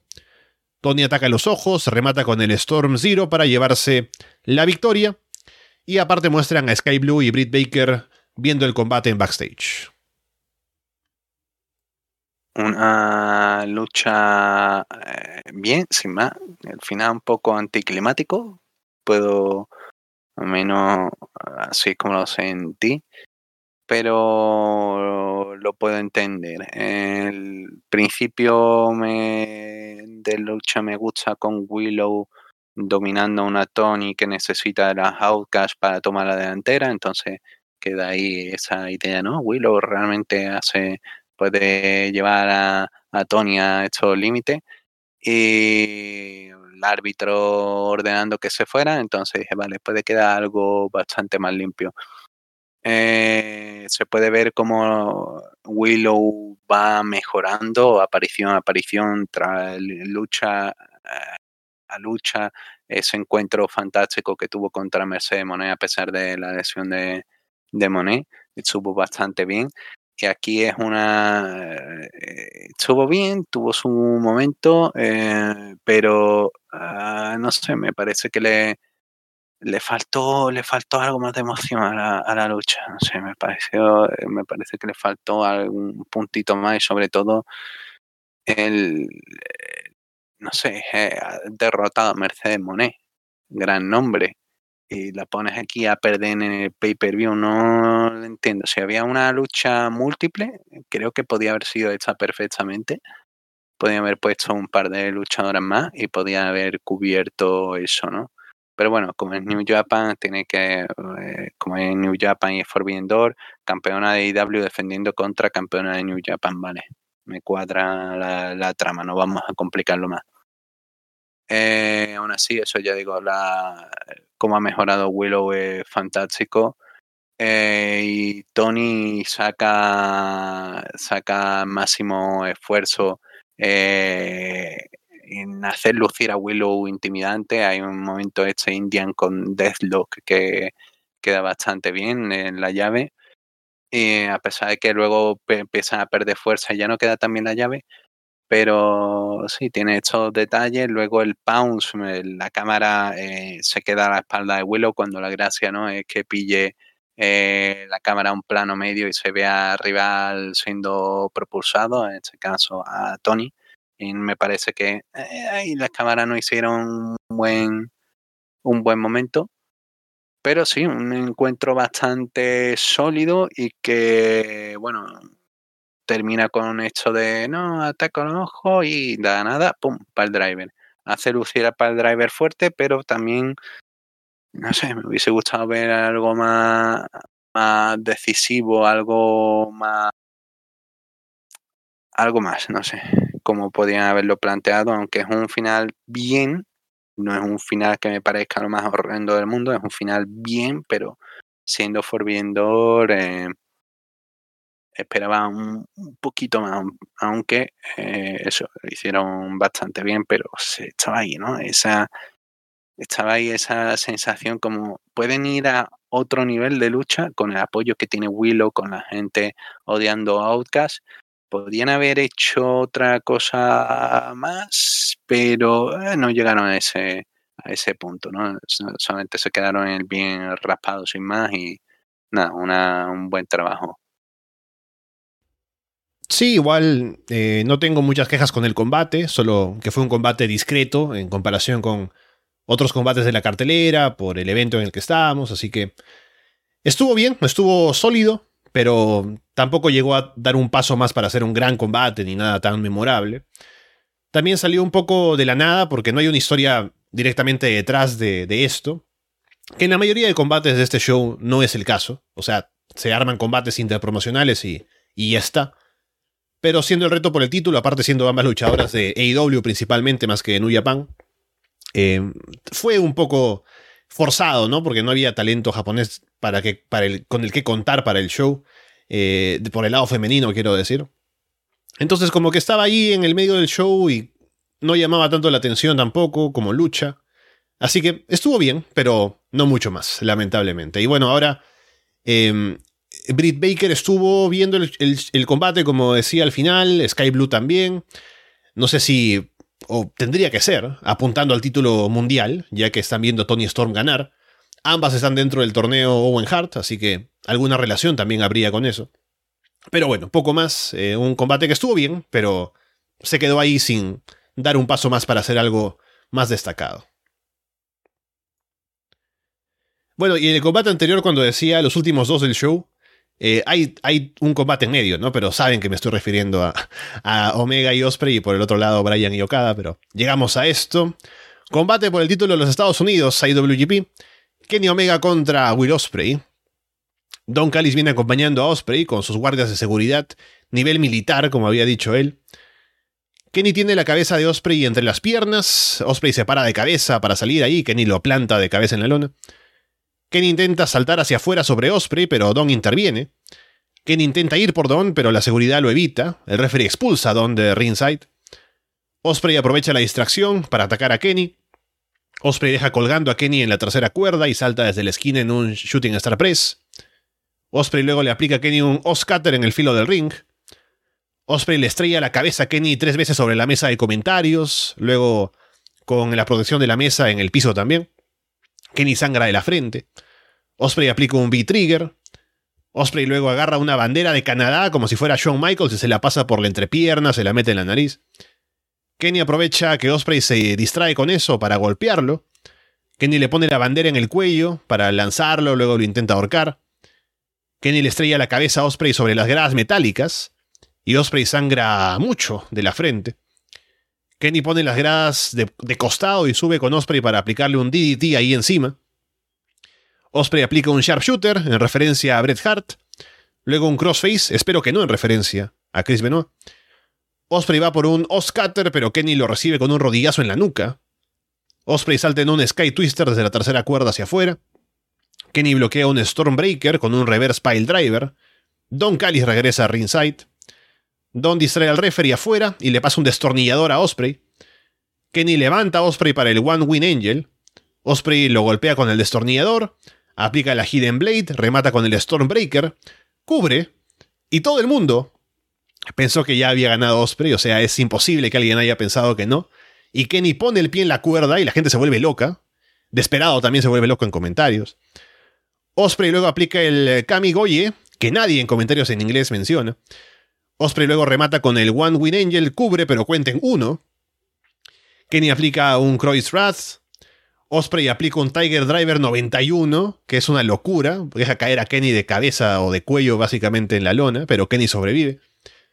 Osprey aplica otra Hidden Blade, otro Stormbreaker y se lleva la victoria en uno de los mejores combates que he visto en mi vida. Game. Es complicado, es complicado sacar un combate a la altura de el que tuvieron en Wrestle Kingdom, pero dependiendo de opiniones puedo entender, puedo comprender que alguien me diga que esto le, le parece el mejor encuentro que el de Wrestle Kingdom o que le puede parecer una mejor lucha de historia. Puedo entenderlo eh, perfectamente. Eh, quizá personalmente eh, quizá me guste un poco más el de Wrestle Kingdom. Estoy ahí, ahí. Por el asunto de la. Porque en Wrestle Kingdom, ¿no? Realmente.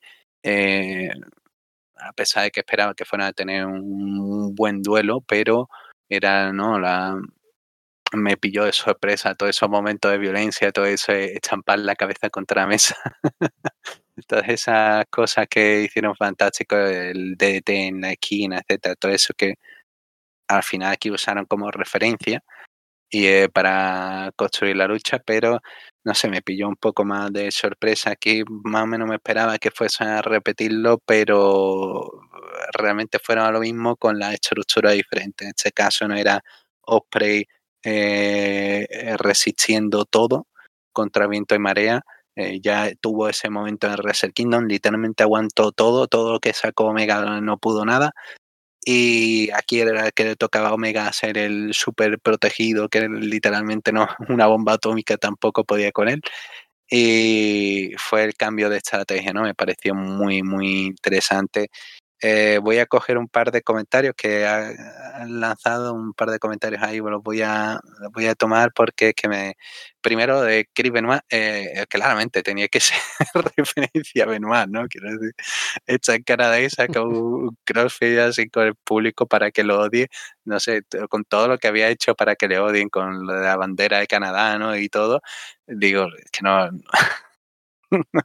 no puede generar más reacción que con eso. Y de hecho hay alguna gente diciendo, no, cancelar a Will Ospreay porque ha hecho en aniversario, creo que era aniversario ahora de lo de Benoit, de la del crimen de, de, Benoit, entonces eh, se está, está una no sé, entenderlo como eso para generar reacción puede ser más o menos gusto ya hecho entra percepción de cada uno, pero no sé, no me pareció para para tanto cuando es un movimiento de wrestling que utilizan bastante gente, pero tiene su significado, ¿no? Y luego el momento cuando comentaba lo del Kamigoye, la verdad que los comentaristas aquí me faltaron un poco. Kevin Kelly no tuvo la verdad la mejor de sus noches, se equivocó bastante en algunas cosas a lo largo del show y cuando comenta eh, al principio, antes de empezar, le dice Excalibur, eh, Kelly, tú que sigues más New York, tú que eh, más, al día con New Japan, eh, ¿cuál es la importancia de que Will Ospreay se, esté presentando como el, como el Aerial Assassin? Y dice Kevin Kelly, lo tengo aquí anotado, es que me pudo. Es interesante, diré eso. ¿No? el primer, en, la lucha de Wrestle Quinto te, lo comentaron y él mismo lo habló de por qué el Lady Assassin era importante, que no, regresar al Osprey original para vencer al Omega de un paso de para continuar con su carrera, ¿no? Aquello que nunca logró, aquello que nunca tuvo oportunidad de hacerlo, quería, tiene importancia, pero bueno, pasaron como eso. Kami ah, mm, sí, bueno, ah, un arrodillazo, un B-trigger, creo que le dicen. Es como, ah, sí, no, eh, la, la, gracia es meterse con, con Kenny, ¿no? La gracia es con la, la reacción de Ibushi, tiene eh, un significado el movimiento más allá de, del movimiento en sí. Y nada, es que el encuentro en sí es fantástico, es un eh, lo, más magnánimo, ¿no? Es el espectáculo de fuegos artificiales. Puedo entender, he visto comentarios de gente que realmente no le gustó nada el encuentro, pero es eso, ¿no? Es como ver fuegos artificiales, puede, puede que no te gusten, puede que no te guste el ruido, puede que, pero al menos puedes apreciar, creo que puedes apreciar todo el trabajo que ha habido en organizar esos fuegos, en eh, que generen esa forma, que genere, no sé, creo que puede haber algo de al menos de entendimiento. No entiendo un rechazo 100% a esta lucha.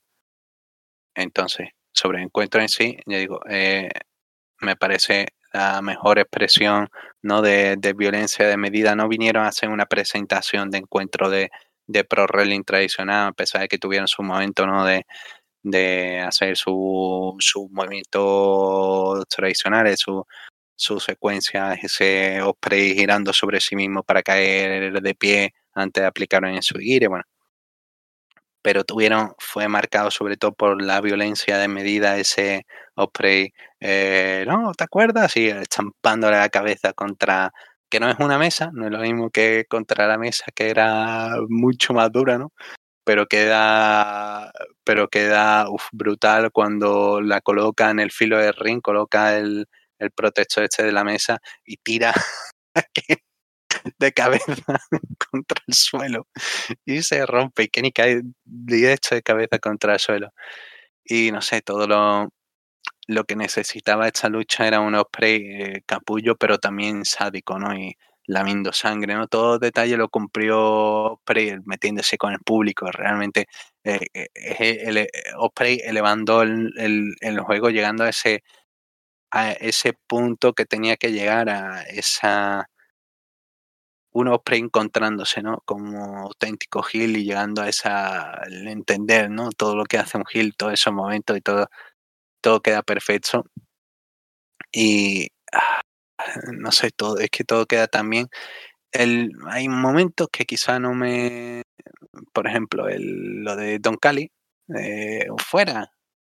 Y Don Cali vuelve a pesar de que lo han expulsado, cuando al menos la lógica de IW es cuando te expulsan, tú no vuelves, normalmente. La expulsa cuando, cuando te, expulsan de, de y eh, eh, no vuelve. Eh, lo hemos visto anterior en el show, expulsaron a Outcast. A las Outcast no, no vinieron, Saraya y Rubisojo no regresaron hasta después de la lucha.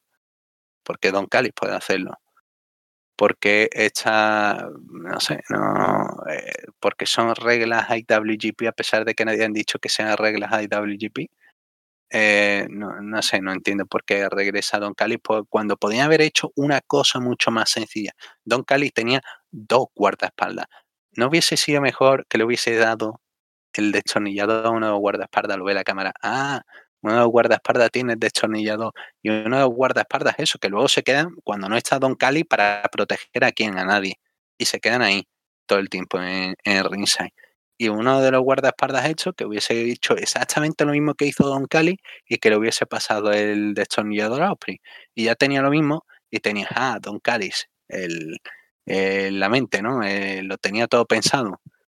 Entonces, no sé, me parece que hubiese cuadrado mejor que, oh, Don Cali regresa, porque no le importa la expulsión y no le importa lo que pueda eh, suponer a la lucha. Eh, ¿Cómo? No, no sé, es el único, el único punto que creo que podría haber trabajado mejor, que creo que podría haber hecho. Pero sí, em, es un gran, gran, gran espectáculo. Todo bombástico, todo lo, más grande, el público volviéndose loco. Cuenta uno, ¡ah! escapa de One Way Angel, escapa de Stormbreaker. Eh, el Camigo y el destornillador, incluso el Hidden Blade este que hace eh, con el tiro en el brazo, ¿no? Y luego Tiger Driver 91, que se ha comentado bastante de polémica. No, hay que ver eh, estos movimientos agresivos. Eh, lo puede recibir, un, primero Omega es un profesional, eh, Osprey es un profesional, ambos saben los riesgos y sobre todo en estas luchas que las tienen más que medidas los, grandes posts. Y pues va a hacer Omega lo que hace normalmente en estas ocasiones, que es entrenar el cuello un par de semanas, sabe que va a recibir un movimiento así o va a tener algún momento, que por cierto, Omega en ningún momento, eh, yo creo que esto, digo, estaba bien planeado y estaba bien llevado porque en ningún momento Omega hace un gran esfuerzo con el cuello.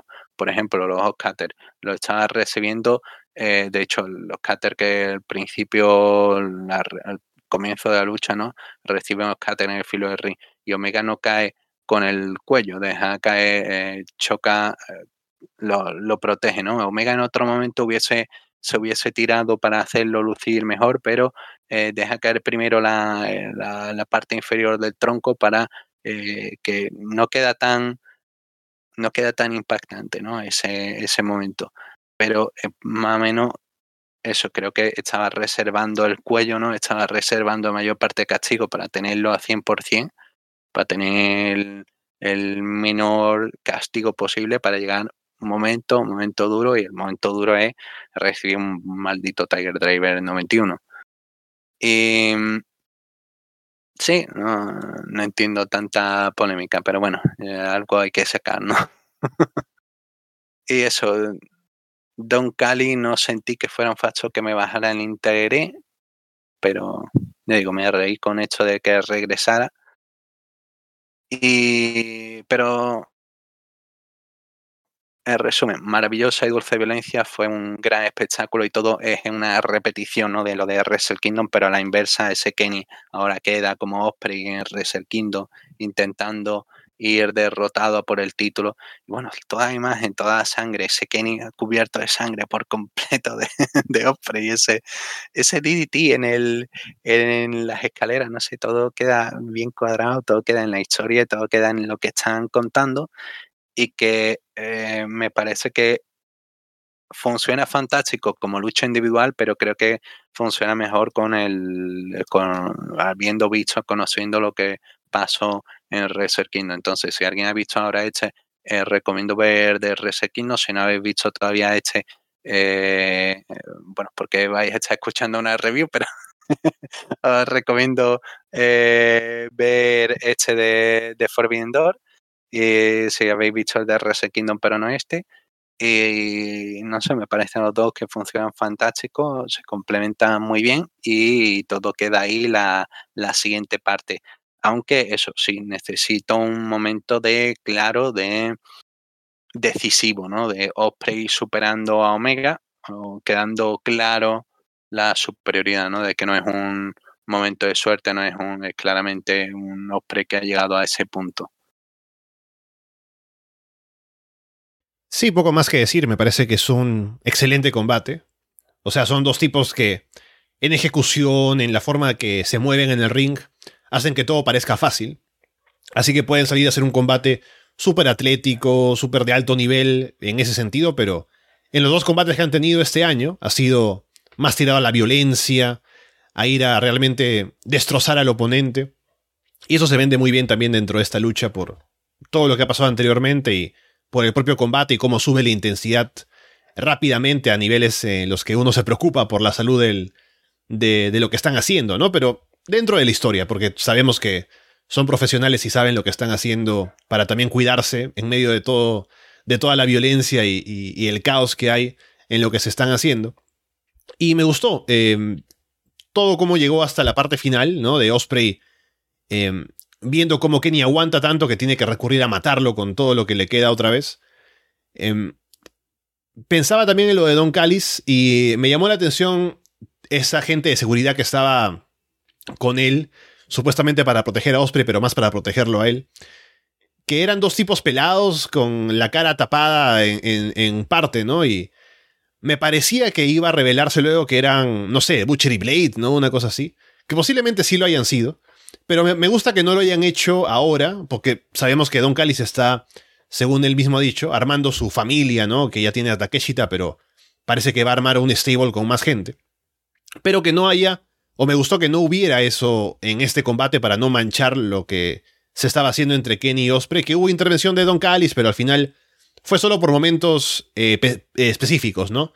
Al, al, final no es que gana Osprey por el destornillador y y el ataque desde fuera o la distracción de fuera de Don Callis.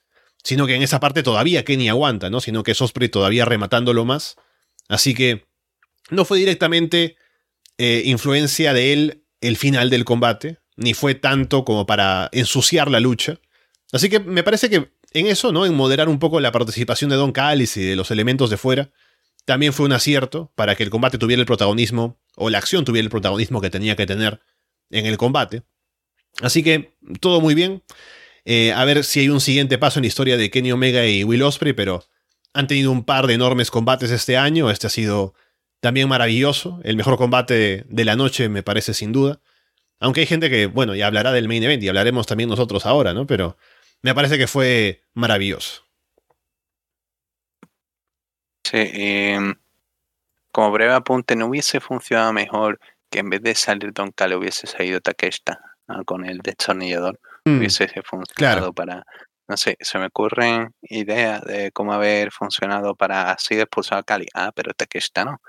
Y no sé, antes que, ah, ¿por qué vuelve Don Cali? No sé, lo, lo único pero más grande que se me ocurre. Por otro lado, perfecto, fantástico. Darby Allin, Sting y Tetsuya Naito contra Chris Jericho, Sami Guevara y Minoru Suzuki. Sting viene con la cara pintada, haciendo referencia al Painmaker. Darby se lanza a tener duelo de golpes con Suzuki, y Suzuki obviamente lo tumba. Sting encara a Suzuki, Jericho pide el tag desesperadamente para entrar. Jericho entra, pero Suzuki ataca a Sting por la espalda. Sting le aplica un Scorpion Deadlock a Jericho. Sammy llega para aplicarle un cutter. Jericho, Sammy y Suzuki hacen una pose de Le Suzuki Guts en el medio del ring. Jericho, Sammy y Suzuki aplican Sleeper Holds al mismo tiempo. Darby salta en un tope hacia afuera, pero Jericho lo atrapa con un Judas Effect. Jericho pone a Sting sobre una mesa afuera y le ordena a Sammy que le salte encima. Sammy salta en un 630 desde la tercera cuerda sobre Sting en la mesa. Curiosamente, Sting se levanta poco después para los siguientes spots. Sting y Naito se combinan, Naito termina cubriendo a Suzuki con un giro hacia el frente para llevarse la victoria. Luego Jericho golpea a Naito con el bate, pero Sting saca a Jericho con el bate al final. Así que bueno, sabemos luego por lo de la rueda de prensa que habrá un Sting y Darby contra Jericho y Sammy en Dynamite.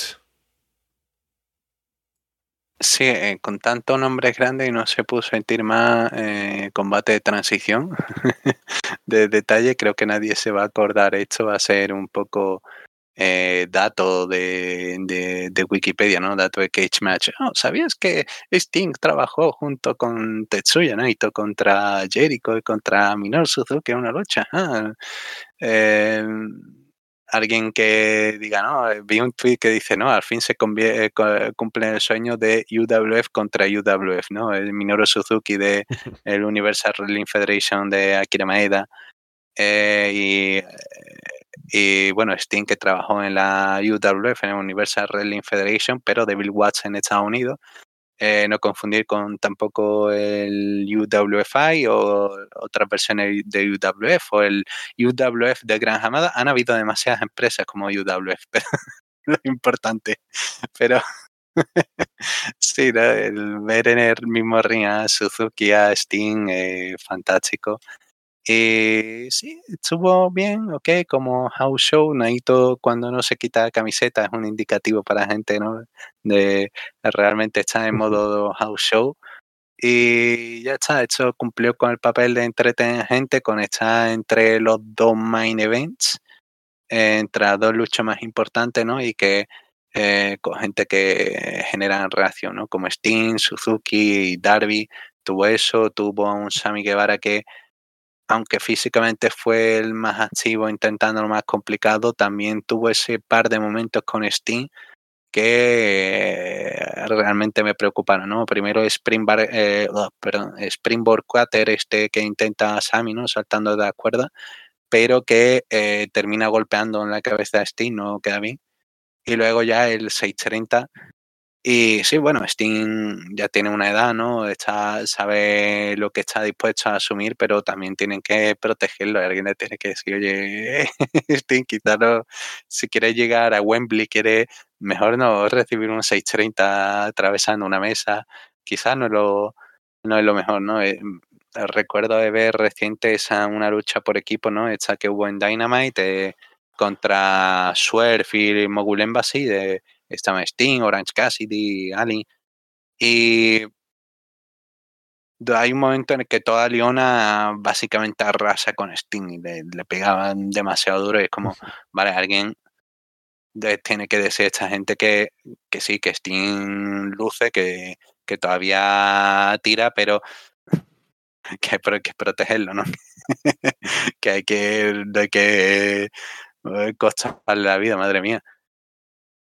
Eh, la única nota así, pero yo digo, encuentro de transición de, entre dos grandes luchas que tampoco tuvo mucho más, no tuvo mucho, era como eso, ¿no? Para mm, limpiar paladar, ¿no? Para, para preparar para otro gran plato, un entremés y no sé, eh, no tuvo más que ese momento momento duro, fue divertido, fue divertido ver a Suzuki atrapar a Sting en un, en un sleeper, una imagen que no pensaba ver, pero que ahí está en el bingo, el bingo se cumple de imágenes que no pensaba ver y, y ahí está, un bonito momento histórico para, para la gente que quisiera ver un icono de como es Sting contra Miro Suzuki pero no sé, estaba ahí, simplemente relleno y para Dynamite.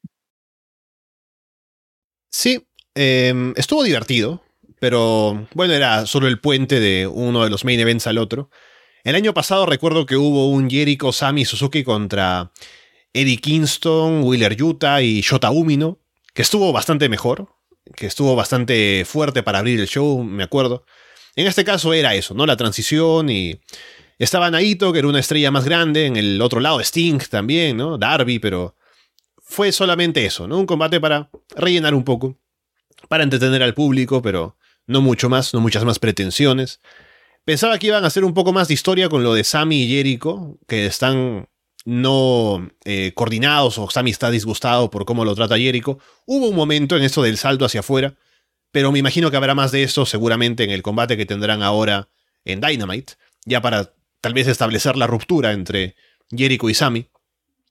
Y otra vez, me pareció muy curioso que Sting, en un spot en el que normalmente se imagina uno que es para sacar a alguien del combate, que es el 630 sobre la mesa, no pasa mucho tiempo y está otra vez en el ring, ¿no? Eso me pareció... Eh, no sé si hubo algún error de timing o algo así, pero eh, fue, fue gracioso ver eso. Pero por lo demás, estuvo bien. Eh, Naito venciendo a Suzuki, ¿no? Que no sé qué tanto eh, uno pensaría que era el que tenían que proteger menos, pero bueno, Naito viene, que gane su combate y ahí está. Vamos ahora con el main event, el Dream Match, Brian Danielson contra Kazuchika Okada. Brian entra con The Final Countdown, que es un tremendo momento. Eh, también tremendo el cheque que le habrá salido a Tony Khan, que dice que le costó esto como el contrato de un luchador para los derechos de la canción. Hay cánticos de holy shit antes de que se toquen ni siquiera. Brian se concentra en atacar el brazo derecho de Okada para anular el Rainmaker. Okada salta por encima de la barricada para caerle a Brian en crossbody. Okada le aplica un neckbreaker sobre la rodilla a Brian y Brian desde ahí empieza a vender el cuello. Tienen un duelo de uppercuts europeos. Brian va por patadas en la esquina, pero Okada lo intercepta con una dropkick. Okada intenta un Rainmaker en ringside, pero Brian esquiva y aplica una front dropkick. Okada le aplica un Tombstone Pile Driver a Brian en la rampa. Y habría que ver en qué momento es, porque no he visto el combate otra vez. Pero sabemos que Brian se rompe el brazo, el brazo derecho. Ya esto justamente ahora estaba viendo en Twitter que Brie, eh, la esposa de Brian, colgó la foto de la radiografía. Y parece que se ve peor de lo que habían pensado. Que decían como de 6 a 8 semanas fuera, pero parece que sería más tiempo, así que fue bastante seria la lesión.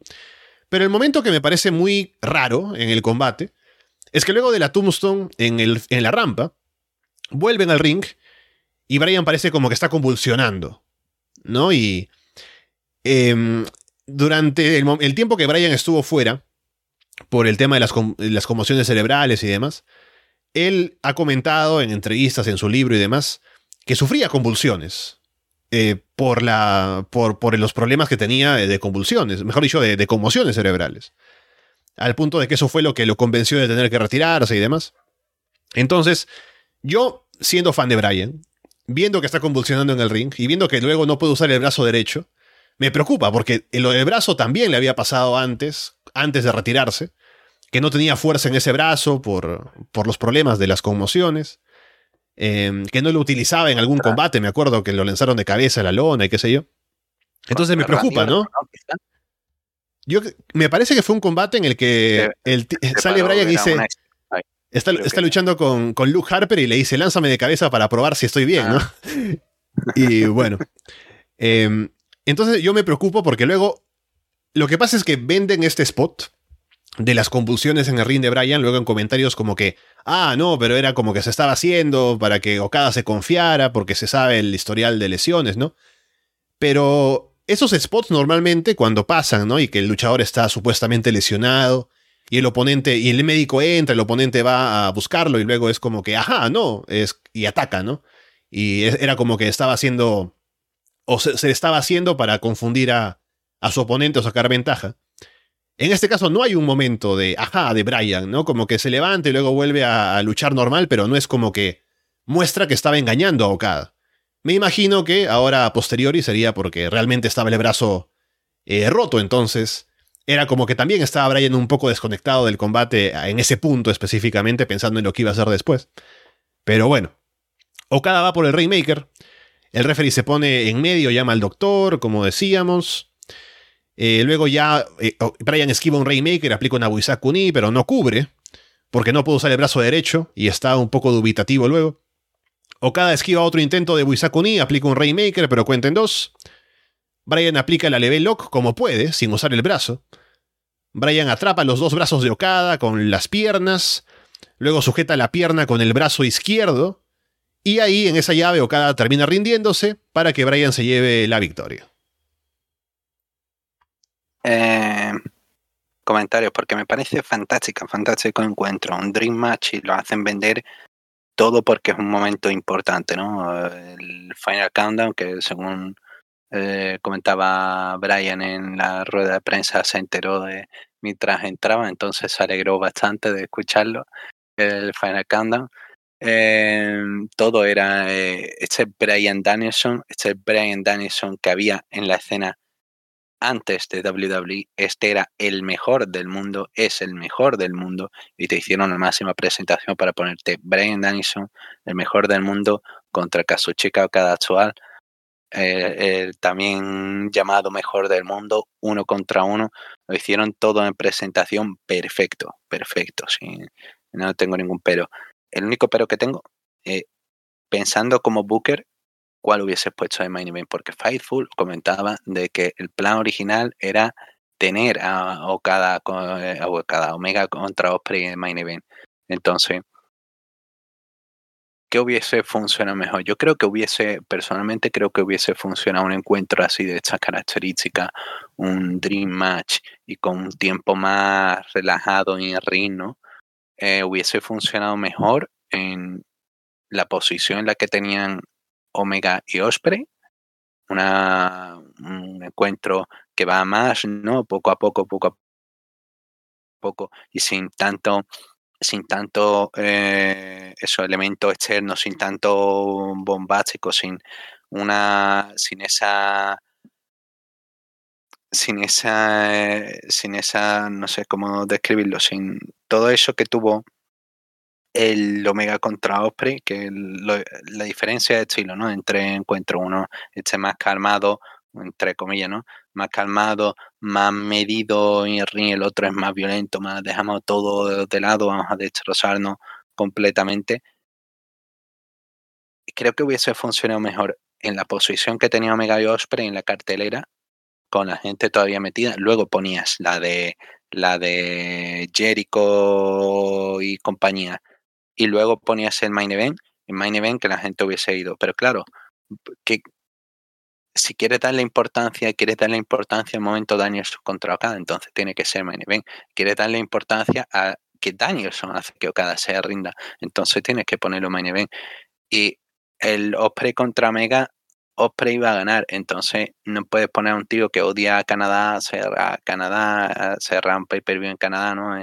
Eh, tu primer pay-per-view en Canadá, eh, no sé, queda, queda raro, ¿no? Entonces, da un final más o menos feliz, ¿no? A la gente, a pesar de que Danielson es Hill, pero aquí era Brian Danielson, ¿no? No tenía otro, no tenía otro, era el mejor del mundo, no tenía distintivo Hill, era Danielson a todas sus todas sus habilidades, Danielson persona, ¿no?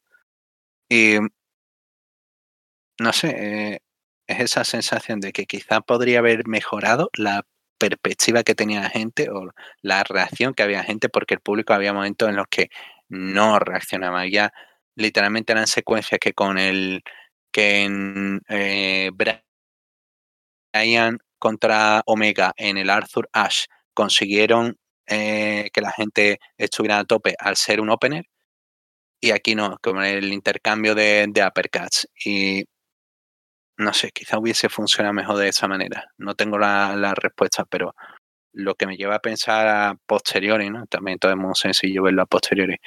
Pero hubiese, quizá hubiese sido la idea mejor plantearla de otra, de otra manera. Pero bueno, entiendo que se tomará esta decisión y también habrá algún comentario que digan, es que la gente no conoce a Okada. Por el amor de Dios, la gente, toda la gente que estaba allí conocían perfectamente quién era Kazuchika Okada. Quién, por favor, dejémonos de pensar en 2023 que nadie conoce a Kazuchika Okada, que solamente lo conoce eh, yo y mi primo Johnny de, de internet. ¿no? Esto no es, no es así. Esto, Okada tiene un seguimiento, obviamente, no es una no un The Rock, ¿no? Que lo conozca todo Dios en todo el mundo, pero obviamente tiene un seguimiento. Y la gente que quiere ver AEW, pues tiene un perfil que van a ver, van a buscar estas cosas de, de New Japan, al menos van a conocer quién es el diablo Okada. Y mm, nada, ya me he ido con el momento de, de pensar en la gente de, de, de Twitter. Eh, el caso. Es una lucha, yo digo, por presentación, todo hacen, todo hacen perfecto. Y el y todo queda, no sé, todo que les queda tan fantástico, el aura de, encuentro poco a poco ahí. Eh, también que se me van ocurriendo cosas. También la idea de que estamos en un 2023 donde podemos tener dos grandes luchas destacadas en un show hecho en el formato tradicional. Ya digo, normalmente es rellenar cartelera, pero lo complicado que es verlo, sobre, todo eh, que recientemente he estado viendo más, más, más contenido clásico, ¿no? Y es complicado verlo porque lo que hace el show no es poner el main event y poner el main event en lo más interesante posible, el resto de la cartera un poco más eh, le dan importancia, le dan cosas, pero claramente el main event por el ego frágil del luchador, ¿no? Y la, época en la que vivimos que puedes rellenar una cartera con todos estos nombres son importantes, puedes ponerlo y que no haya no haya esos egos frágiles, bueno, que también ¿no? el Brawlout nos ha enseñado que también están las peleitas internas bueno, nos ha enseñado que continúa siendo un, una constante que no va a dejar de existir. Pero ahí está, ¿no? no sé, el poder ver en 2023 dos encuentros así de, de alta calidad, una empresa, una empresa de Estados Unidos eh, importante, me, me, sigue pareciendo fascinante. Son dos encuentros, ya digo, de Dream Match de Omega Opre y Okada Danielson sobre todo cada Danielson, que nadie pensaba que se pudiera dar. Y aquí está, y ya digo, fantástico. Disfruté increíble ver cómo reducía Danielson a, a Okada, cómo le sacaba un Cutter Mutilation. Ya, ya el momento en el que al principio saca un Cutter Mutilation, yo ya estaba celebrando, yo ya estaba aplaudiendo.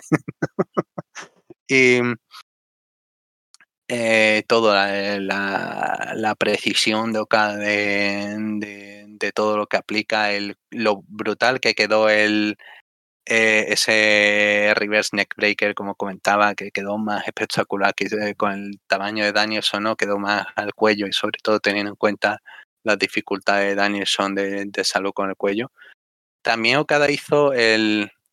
Hubo un momento de que dije, vale, más o menos creo que está asegurado a ver, por resultados más o menos podían intuir uno cómo va, porque siempre suele ser en estos shows interpromocionales, una empresa da una cosa y otra da otra, ¿no? Una da una victoria y otra da otra.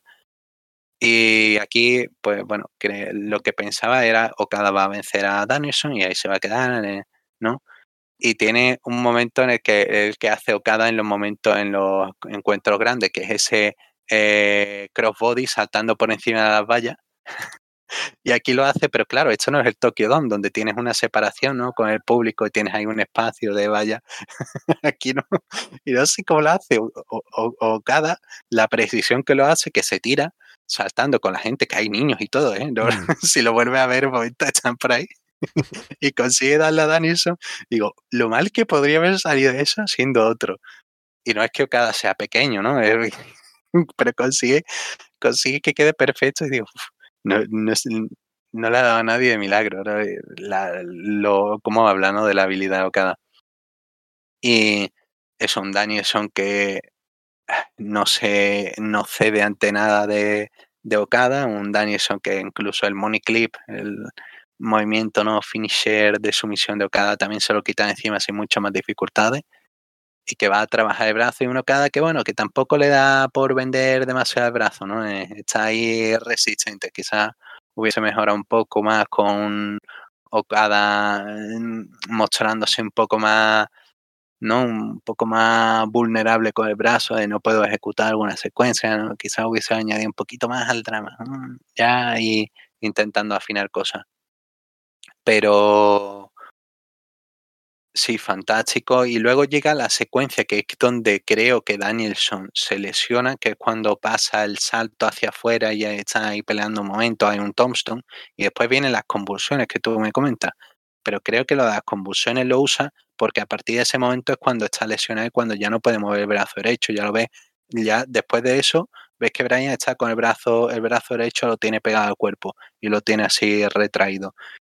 Entonces creo quiero pensar en mi, buena manera que empieza a ser, eh, quiero ser buena persona y pensar bien, de que empezó a hacer esto de las convulsiones, ¿no? Para llamar un poco la atención del árbitro, que podía a lo mejor haberle dicho al árbitro, podía haberle eh, dado un grito, ¿no? De hey, y poder haber hecho algo, ¿no? Pero creo que es un poco la manera de llamar sobre todo al médico, y el médico se acerca también ella le dice algo como ah", brevemente tiene un intercambio de palabras, ¿no? Y creo que ahí le dice ya que siente algo mal en el brazo. Que tampoco lo hacen un check, ¿no? Lo hacen, no hacen una comprobación a fondo, pero creo que ahí esa es la gracia, ¿no? Porque a partir de ahí ya son, y lo comentó Daniel, son de los últimos 10 minutos son los que trabaja lesionado. Y trabaja lesionado con, con el brazo roto, que como comentaba, he visto la foto, rotura completa. Eh, de, radio, parece, y pues, no sé cómo continúo de verdad, eh, sobre todo cada haciendo, tirándole de brazo, ¿no? Para el remake, y lo veía ahí, y cada que hace la secuencia, ¿no? De no te suelta de, la muñeca, y coge a Brian y Brian está, le está cogiendo precisamente a la muñeca mala y yo viéndolo y diciendo, no, madre mía. y Brian y Brian, es que, el tío es único.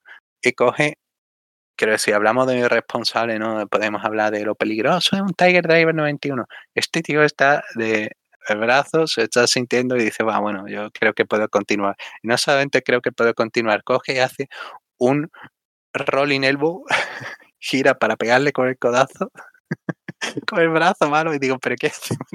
Ya ya la preocupación se me fue, era pero tío, ¿cómo, ¿cómo, se te ocurre? Que él mismo ve que es una mala idea porque tampoco le sale bien, no le queda bien, ¿no? Y ah, ahí se duele y lo ves como se lo lleva la, mano.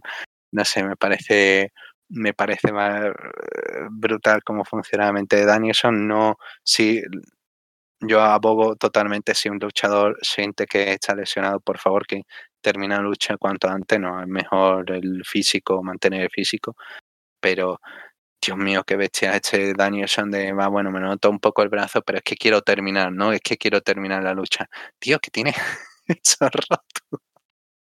Es que no, quiero que se, que se note, ¿no? Como hipocresía, ¿no? En el comentario, pero es que, eh, lo siento, no puedo más que destacar lo, lo, loco que está Danielson de, ah, bueno, me duele un poco el brazo y sigo, pero a la vez reafirmo que eso, un luchador si nota que no puede seguir, tiene que decir no puedo seguir. Y es importante que lo diga. Y un comentario no niega el otro. Danielson es una, una máquina. Y no sé cómo tira y hace, creo que es la primera vez que hace alusión al Yes, al Yes Movement en AEW, porque él había comentado anteriormente que él no quería utilizar algo que había hecho en WWE en AEW. Eso sí, recuerdo cuando la lucha contra Omega, que la gente hacía el yes, yes, yes, y él estaba haciendo los movimientos, pero con las manos, no hacía el yes. Y aquí, creo, es que no, no sé si lo ha hecho en algún momento, pero creo que es la primera vez que hace el yes en AEW. Entonces, como me vine un poco más para arriba, como, uy, eh, eh Brian, ¿qué está? te está viniendo arriba. Y nada, el eh, final pletórico eh, que ves como lucha Brian para el, el level lock, pero como no puede, utiliza el otro brazo acá y realmente queda tan brutal, ¿no? Se queda un momento fantástico con la pierna, con la pierna derecha ahí doblando los brazos de Okada como puede, con el otro brazo, no sé, me queda fantástico para mí. Sin duda alguna, este ha sido un, un Dream Match, ha sido fantástico, ha sido para mí de lo mejor de año pueden dar algo mejor, completamente de acuerdo, porque después de la lesión eh, eh, se ve Danielson como no, no es igual, ¿no? Pero aunque siendo no, aunque bajando un poco el ritmo, es que sigue haciendo las cosas fantásticas, es que no, Es que es genial este hombre. Pero eso, es una, es una pena de lesión, pero, pero, pero, pero creo que esto va a dar lugar a otra lucha, ¿no? Es un momento histórico, cada no se rinde, o cada es una estrella, o cada cuando regresó Suzuki y tuvieron encuentro en New Beginning, creo que fue en New Beginning en, en, Sapporo, creo que fue en Sapporo en Nagoya en 2018, que es un castigo continuo de Suzuki a la pierna Okada y lo tiene perfectamente como cinco minutos en un leg bar y Okada no se rinde, Okada no se rinde de 2015 contra, contra Nakamura en el G1 en el, Rainmaker Okada estamos hablando, estamos hablando de John Lyon Okada. Rainmaker Okada no se rinde, como las grandes estrellas de Pro Rally japonés, no se rinden. Y aquí se ha rendido. Y el momento es grande, el momento es importante y creo que eso era lo que querían dar importancia para dar un segundo encuentro, una continuación que veremos a ver cuándo se puede dar, si se puede dar y ahora lo primero es eh, que Brian pueda recuperarse, pero ya digo, para mí sí fue histórico, para mí sí fue una, una lucha que disfruté muchísimo y que siento que pueden dar algo mucho mejor, ¿no? Que siento que todavía tienen ahí en la recámara, que es la primera parte de una segunda que va a ser fantástica. Es un tremendo combate. Em, lamentablemente se ve disminuido en la parte final. Y me sacó eso un poco de la lucha. Lamentablemente. Ahora, seguramente si lo veo otra vez, sabiendo que no fue tan grave como pensaba en un primer momento, lo podré disfrutar. Eh, pero sí, un poco me quedé con eso de pensar si estará bien, qué está pasando realmente, por eso eh, no disfruté la última parte, los últimos 10 minutos. Pero aún así me pareció un gran final con esa llave improvisada de Brian y el hecho de que Okada se rindiera. Ya pensaba de antemano que el plan, me imaginaría que eh, iba a ser que Brian ganara, para luego hacer una revancha en Japón, ¿no? Porque el público en Japón con el anuncio se vio que estaba muy interesado en ver el combate también. Y fue en Canadá, pero podría ser en un Wrestle Kingdom, dependiendo cómo se den las cosas. Así que me imagino, o me imaginaba ya que se podría hacer el plan. Veremos si es así, porque por el final y todo da para, una, para pensar en una revancha en Japón, y que estaría bastante bien, sea en el evento que vaya a ser. Pero bueno, por ahora, solo pensar en que Brian pueda recuperarse. Eh, no creo que, el, bueno, estuvo luchando 10 minutos más luego de lesionarse. Eh, la rotura fue seria, ¿no? No sé si el haber luchado todavía un tiempo más hizo que se agravara lo que pasó originalmente, pero igual me parece que es, si bien no es recomendable hacer algo así, estamos en el main event de un pay-per-view que, que había sido ya muy bueno hasta ese punto, y estaban confiando en el combate de Brian y Okada como el main event para cerrar la noche. Y habría sido muy triste, ¿no? Que terminara como que Brian está lastimado y el, doctor parara el combate y bueno, ganó cada, ¿no? Y se acabó y todo lo demás. Eh, que tener un combate, sí, con Brian lesionado, pero con un final definitivo y que, y que terminaran de contar lo que querían contar. Creo que valió la pena el sacrificio de Brian, ¿no? Ahora solo pensar que se encuentre bien, que pueda recuperarse, pero me parece que hizo el trabajo como para darnos un buen final de pay-per-view y así fue. Entonces, eso se le reconoce también a Brian, a pesar de que está loco. Y solo habrá que esperar ahora cuando pueda volver. Esperemos que no mucho tiempo sea el que haya que esperar, porque ya como decía, la lesión parece ser más grave de lo que se anunció en un primer momento. Así que a lo mejor se pierde Olin, que sería muy triste, pero bueno, ¿qué se puede hacer? Son temas de cuidar la salud, que es lo más importante. Bien, estamos ahora sobre las dos horas de programa, así que vamos cerrando esta revisión de Forbidden Door. Ha sido un evento que otra vez seguramente estará en la discusión de mejores eventos del año como fue el año pasado. Y ya pensaremos también en lo que se podrá ofrecer dentro de un año más, ahora que es una tradición, esta al parecer entre AEW y New Japan, de colaborar.